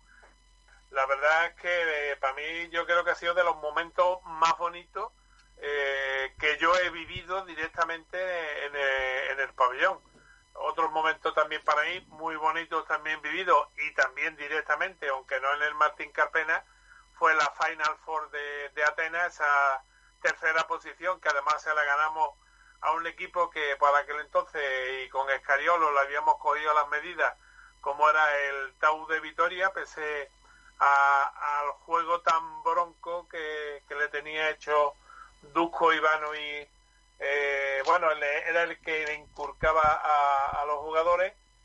Y bueno, pues yo creo que esa fue, yo creo que fueron los tres años de oro en la historia del, del baloncesto malagueño. El primer año que fue cuando con Escariolo ganamos la Copa, después el año que ganamos la Liga y el año que quedamos terceros de Europa en esa Final Four. Yo creo que son los tres momentos álgidos en la historia de, de Unicaja. Y como muy bien ha dicho Kiko, el distanciamiento, el distanciamiento del club, tanto con la digamos con la prensa de Málaga como con, todo el mundo y también el distanciamiento, el distanciamiento del club con respecto al público. ¿eh? Nosotros ahora mismo, como ya ha quedado patente y mañana hablaremos largo y tendido, porque yo me lo tenía que apuntado eh, el ejercicio de cinismo de Unicaja, ¿no? Eh, el de rebajarle la, los sueldos a los jugadores y al técnico, pero a los aficionados cobrarle hasta el último céntimo sabiendo, como ya saben, y como mañana pondremos de manifiesto, de que no se va a volver a jugar en el Martín Carpena ningún partido más hasta el año que viene. ¿Eh? Y eso lo digo yo hoy, que es 13 de abril. En el Martín Carpena 9.000 espectadores no van a volver a darse juntos hasta por lo menos eh, el año que viene bien entrado. Así que que te quieran cobrar eh, por una serie de partidos que no te están poniendo, pues demuestra muy a la clara lo que le importamos al club, la afición y demás, porque a ellos se les llena la boca, el deporte es vida, la afición y tal y cual, pero después realmente lo único que somos es eh, cada uno eh, está en nuestra foto y en lugar de poner nuestro nombre o nuestra ubicación en el pabellón, lo que está al lado es lo que pagamos todos los años. Yo puedo adelantaros como primicia informativa personal que este año es, va a ser el año, yo eh, este año ha sido, han sido 39 temporadas consecutivas las que mismo ellos hemos estado de abonado única y mm, sintiéndolo mucho la 40 no va a llegar porque este equipo me está demostrando que yo seré unicajista hasta que me metan en la caja y si me meten con la camiseta de la unicaja me iré para el otro barrio más contento pero desde luego a esta directiva es la más odiosa. Y todas las directivas que hemos tenido son las más odiosas de cara a los aficionados y la que más nos han tenido marginados eh, de toda la historia del Unicaja desde la 80-81, que uno fue eh, precisamente la madre de Álvaro fue la que me entregó mi, mi, mi primer abono para ver al Unicaja en Ciudad Jardín. Al Unicaja no, en, en este caso estoy hablando del Caja de Ronda. Bueno, dicho esto, mañana vendremos cargaditos, así que si, si esto que habéis escuchado de Tomás os ha parecido fuerte, a mí me parece muy fuerte, eh, mañana ya, imagínate, puede estar mejor todavía. Eh, Álvaro, te emplazo mañana para esa movida, ¿eh? Perfecto. Ahí estaremos. Eh, eh, venga, eh, ¿alguien ha adivinado el, el, futbolista fantasma, el malaguista fantasma, Pedro? En redes no, pero Nacho por línea interna sí que lo adivinó. Así que que lo desvele Nacho. ¿Quién es Nacho? Pues voy a tener el honor de desvelarlo y es Samu Castillejo. Efectivamente. Como he dicho, es español, está en activo en el Milan, que por cierto antes lo he comentado en directo, digo, uy, uy, que la lío. Eh, ha sido internacional sub-21, donde coincidió con José Rodríguez. Le marcó un doblete al Deport con el Villarreal antes de marcharse a Italia y también debutó con el Málaga frente al Valencia, con derrota por desgracia. La última pista fue que llegó a semi en Europa League con el Villarreal. Vale, eh, pues nada, hoy Samu García. Hoy empieza el torneo. Samu Castillejo, estaba pensando en Samu García que ya estuvo repartiendo con el Frente Boquerón eh, cositas. Eh, muy rápido. hoy empieza nuestro torneo de fútbol FIFA. Sergio, ¿a qué hora empieza eso y cómo lo vemos? Bueno, pues empezará a partir de las 4 de la tarde, desde las 4 menos cuarto empezaremos el directo y eso se puede ver a través de nuestro canal de YouTube, Sport Direct Radio, desde las 4 menos cuarto y hasta casi las ocho y media que habrá partido. Se va a disputar hoy un total de 24 encuentros. Madre mía. Eh, desde las 4 de la tarde hasta las 8 de la, de la tarde, en ese tramo de 4 horas, va a haber 24 partidos de FIFA, virtu de FIFA eh, fútbol virtual. Y bueno, pues habrá tres cada media hora. Se jugarán tres partidos a la vez ante la, el numeroso, los numerosos partidos que hay ante la, la cantidad de gente que se ha apuntado a nuestro torneo. Pues qué bien. Hay que dar la enhorabuena a todos y la enhorabuena a todos los que han hecho posible que el, que el torneo sea aún más interesante con los premios. Porque Antonio Roldán, eh, tenemos que anunciar que B1, que son los gestores de la piscina, entre otras, la piscina municipal de Rincón de la Victoria, se han volcado también con la idea. Sí, como bien apunta, B1 se une al torneo. Desde aquí agradecerle al gerente Pablo Galvez la colaboración. B1 que va a colaborar con una cuota para que eh, durante un mes, del 1 al 31, eh, para dos personas, no solo de la piscina, sino también del gimnasio, es decir, de todas las instalaciones. Por tanto, desde aquí agradecerle una vez más y un pedazo de regalo. Claro que sí, además que eh, doy fe de que no solo que el regalo es muy bueno, sino es que además está muy cotizado porque... Gran, grandes instalaciones. Es que no, no quedan, es que no hay sitio. O sea, no han dado... Claro, no, la lista de espera es de, tres meses para entrar. Por eso digo que, que, aún más interesante. Como tú sabes, doy fe porque yo tengo un bonus familiar de esa de esas instalaciones y la verdad que es de última generación. ¿eh? Sí, sí. Eh, hay que decir que, que la, toda la maquinaria es nueva. Eh, tiene, bueno, qué decirte de la, de la piscina, tiene, tiene sauna, han puesto también, eh, eh bueno, las termas, bueno, es que está, es de, bueno, de lo último, ¿no? De lo último. Y desde aquí, una vez más, Pablo Galvez, gracias, que, y a disfrutar. A los dos a, los, que, ganen, a los que ganen, claro que sí. Eh, eh, bueno, pues eso esta tarde, ¿no? Empezamos a las 4, ¿no? A las 4 empiezan los partidos, desde las 4 menos cuarto estará el streaming en YouTube. ¿Hoy juega alguno de los nuestros? Pues hoy juega Salva García. ¡Hombre! Que abre, abre el, el torneo en la primera tanda de partidos. Juega Salva García, también debuta Tete Poveda y también lo hace Julio Portaval en esa tanda de tres primeros partidos. a partir de las 4, tres de nuestros chicos se medirán en el torneo a sus respectivos rivales. Qué Julio eh. Portavales que me ha metido un meneo, con lo cual implica que soy malo, con lo cual rival mío, eh, ten en cuenta que soy malísimo, confía y veremos ver si, si gana o no. Bueno, está bien, está bien. Eh, bueno, vamos rápidamente con consejos. empieza Tomás Medina que me dijo que me iba a hacer una dieta, una dieta, una receta, dieta estoy yo. Tomás, ¿qué me traes hoy? Pues mira, hoy te traigo una cosita que se hace rápidamente, muy facilita y bueno, es muy típica de nuestra tierra, no solamente de Málaga, sino de toda Andalucía, como es el gazpacho. Gazpacho que es una bebida que a partir de ya, cuando empiece una mijita apretar calor, pues vamos a tener todo eh, en el frigorífico metido.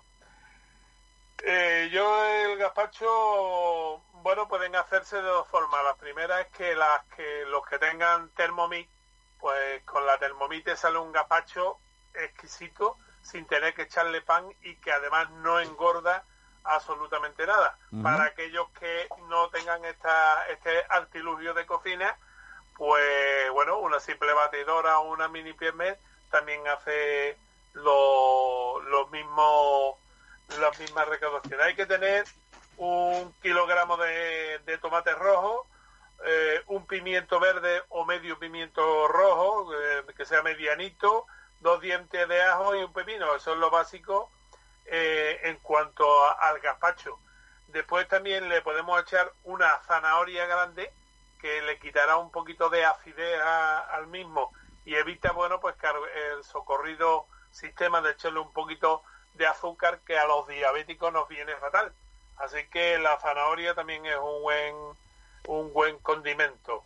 Eh, aproximadamente 60 gramos de aceite, 25 gramos de vinagre y, una cucharadita de postre de sal. Y ahí, lógicamente, vinagre y de sal a gusto del consumidor. Eh, cortamos los tomates a trocitos, eh, pelamos los ajos y le echamos el aceite, todo junto lo, lo, ponemos en el recipiente donde vayamos a hacer el gazpacho y lo trituramos. El echarle el aceite es para que los tomates y los ajos con el aceite, si lo hacemos desde un principio, no se lo añadimos al final, conseguimos que esté más, cremosa la, la pasta que nos va saliendo. A continuación le añadimos el resto de ingredientes eh, y bueno, pues simplemente es muy fácil, eh, una vez que ya se tiene todo hecho, pues simplemente eh, volver a ponerlo al gusto de cada uno, tanto en aceite, en, perdón, en vinagre como en sal, al que le guste con, con más o menos, pues ya sabe decírselo. Y, bueno, se puede tomar de gazpacho eh, yo en casa lo tomamos habitualmente de dos maneras, o bien como una sopa fría, puesto que ya el gazpacho, tal como digo, eh, si lo hacemos en la Thermomix o, le echamos el aceite este, eh, se espesa bastante y no necesita la consistencia de echarle, pues como siempre se hacía antes, pan duro remojado para que cogiera un poquito más de, de cuerpo el mismo. Así que se puede tomar o bien con pan migado o bien con eh, tomate y, pimiento del que le hemos echado, lo cortamos a dadito y se lo echamos como guarnición. Y por otro lado se puede tomar también, lógicamente, como una bebida, bebida muy agradable precisamente en los meses de calor, eh, que el única, lo único que consistiría es que le añadiríamos hielo o agua al gazpacho para que ese gazpacho, eh, digamos, esté un poquito más líquido y no, no los podamos tomar. Yo creo que es una de las mejores mm, bebidas que podemos tomar en verano y aparte, bueno, pues mañana hablaremos de, por ejemplo, del ajo blanco, que es la otra bebida típica del verano y sobre todo aquí en Málaga. Pues sí, un, solo detalle, que no le guste mucho el ajo, que no le ponga dos, ¿eh? que le ponga uno porque luego pica un poco, ¿eh? sí, no, depende. Ya, por ejemplo, yo el que tenga en su casa la, la Thermomix que le eche uno o medio. Sí. ¿eh? No me eche los dos. Porque con uno o con medio sí. le da ya un sabor, le da el sabor típico del ajo, pero ya un diente de ajo, sobre todo si es grande, mm, te hace que muchas veces se te salte la lágrima. En la, en la Thermomix te pone dos y la primera, la primera vez que lo haces te sale tal, porque nosotros hemos hecho mucho, sobre todo la, la porra, y nos pasa eso. Eh, gracias, Tomás Medina. Mañana más, ¿eh? Muchas gracias. Pues nada, a ti, desde aquí, desearle una pronta recuperación a nuestro alcalde, que, bueno, pues el hombre ha pasado también un, un, sustillo gordo y que afortunadamente parece que va a quedar solamente en eso, en susto. Así que desearle eso y a los, los oyentes que el que quiera leer la revista la entrevista que le hacen a Daniel Santiago en Malagoy, eh, una entrevista interesante y que merece el tiempo que se pierde leyéndola. Venga, pues nos la, que nos la apuntamos. Eh, Antonio Roldán, ¿qué nos aconsejas? Venga. Antonio. Bueno, la, paz, la tranquilidad. Pedro, ¿tú? Antonio ha aconsejado Sí, la... pasa, pues, pasa. Ah, hola, hola. Ahora, Antonio, dime. ¿Qué, qué nos- Bueno, eh, a mí a mí me gusta mucho una eh, ¿Habla de comida o de qué? No, no, no, no. Eh, no, no. eh, ¿Qué nos recomiendas? Sí. No, eh, a mí me gusta mucho una serie que están echando, eh, que me ha, me ha di- me ha comentado mi hijo, y es eh, West. Espérate, ¿cómo era? Espera, espera. Lo estás mirando, ¿no? No sabes, ¿no? Espera, espera. Madre mía. Madre mi Es. Westworld, supongo. Será esa, sí. A ver. Bueno, si quieres de mientras te voy diciendo yo que... Venga, sí, West-. Westworld. ¿Ves tú cómo es Westworld. Westworld? Sí, está claro. Vale, te aconsejo que la veas, Antonio. Ya, ya, ya que la aconsejas, te aconsejo que la veas. Es que había otra que estoy viendo Eh. también con mi mujer, pero no, no, no me acuerdo el apellido. Por eso. El apellido, claro. Y la otra tampoco me queda en blanco. En fin, las cosas del directo, tío. Vale, Antonio, un abrazo fuerte, ¿eh? Pórtate bien. Venga, hasta luego. Hasta luego. Eh, Pedro, ¿tú? Bueno, pues yo voy a recomendar que eh, ahora a los universitarios y estudiantes, ahora que hemos pasado la Semana Santa y que no ha habido tanto, tanto flujo de deberes, actividades y exámenes y demás, eh, no despistarse y empezar a tomar la rutina de nuevo que cuesta Correcto. volver a ponerse. Correcto, esa es buena idea, efectivamente. Aunque estudiar está sobrevalorado, ¿no, Pedro? Eh, mm, bueno, por donde se mire y de dónde. Eh, eh, Álvaro, ¿tú? Mira, yo voy a recomendar una película de baloncesto que probablemente conozcáis. Se llama Hoosiers más que ídolos. Hombre, por favor. Y eh, se considera la mejor película de baloncesto jamás Correcto, filmada. correcto. Está basada en una historia real, Sí. de, conocida como el Milagro de Milán, de un, un equipo de instituto que, que se hace con el campeonato superando a, a equipos ampliamente superiores. Por ejemplo, eliminan al equipo en el que jugaba eh, Oscar Robertson, que luego sería uno de los mejores bases de la NBA. Así que está muy bien. Así que si queréis echar un ojito. Hoosiers más que ídolos. Está muy chula, ¿eh? Yo la recomiendo porque es, está muy chula. Y si tiene algo de realidad, más chula todavía. Eh, mm, el otro muchacho está por ahí, Sergio, ¿qué nos recomiendas? Aparte del torneo FIFA. Aunque Eso sé- primero, aunque que vean sí- el au- torneo aunque sé desde nuestro canal. Aunque sé que no tienes vida desde que hemos empezado, pero, pero por, el, mo- por el momento bien. Pues yo recomiendo una serie que está en Netflix que, que he visto hace poco, que es Sunderland Till I Die, que es eh, una serie documental que explica la historia del, del Sunderland, Sunderland. y me ha recordado mucho a, a lo que pasó en Málaga. Eh, ellos venían de, de una época muy grande en la que fueron fueron de los mejores de la Premier con un, con un propietario que invertía mucho dinero y de pronto pues dejó, dejó de invertir y el equipo pues pues fue perdiendo a su, a su gente, eh, descendió a segunda y bueno, hicieron un equipo para intentar volver a la Premier League, pero lo que ocurrió fue que bajaron a tercera división y eh, esa temporada, la tercera temporada de, la que habla en el documental, pues estaban en playoff, estaban justo para ascender y perdieron el partido, le marcaron el gol que le dejaba fuera de la segunda división en el minuto 92. Así que me parece que, que es una muy buena serie y, y nada, pues es un, un gran club que está pasando por un momento difícil y que tiene una afición increíble. Vale, pues con eso nos quedamos. No sé quién me queda por ahí, Nacho, tú. Pues a mí la verdad es que se me van agotando las ideas y las cositas para hacer. Tontería, pero yo me quiero poner moreno. Así que me voy a subir a mi terraza de arriba ahora Sí. y voy a tomar un poquito el sol. No será por el sol que hace, que no hay ninguno. Aquí en menos Pero por, está nublado, por lo menos en Málaga no hay, en Rincón no hay. hay niebla. No sé, yo tengo, tengo la cortina bajada. A lo mejor he dicho una tontería. Va, no sí, sé. sí, pero bueno, tampoco, Pero me gustaría ponerme moreno. Tampoco- Esa es mi recomendación. tampoco es algo nuevo. Eh, Adiós, Nacho. Hasta la próxima. Hasta luego, Kiko. Por cierto, yo os recomiendo, ayer vi dos papas, está chula. Eh, la vi con un poco de mal rollo, que no me gusta la iglesia en general, pero está muy guay. se, se deja ver, está chula. Me gustó y sobre todo la interpretación de Anthony Hawking me parece muy buena. Y luego el documental de Movistar, del equipo ciclista, me parece una obra de arte de la comunicación de club. Me parece una cosa fantástica. Si no os gusta el ciclismo, la veis como algo... Mm, eh, el deporte o tal, desde dentro vais a conocer muchas cosas. Está muy bien. Ayer la vi me pareció una, una... A mí me gusta el ciclismo, pues fijaos, más todavía.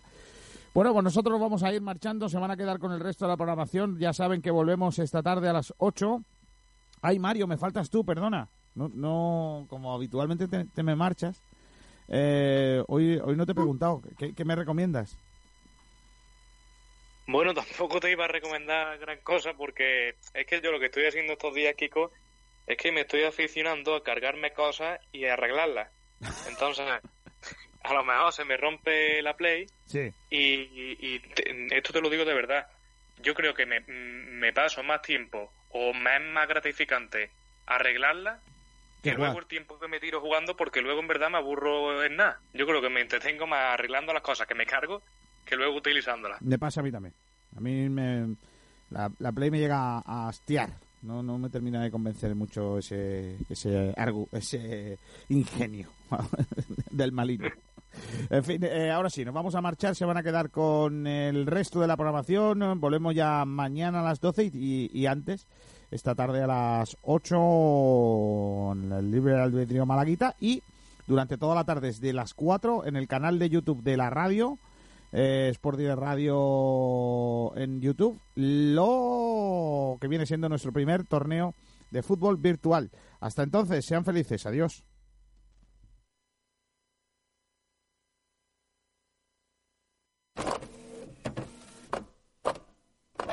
¿Estás a sudar tinta y de pagar de más por tus cartuchos?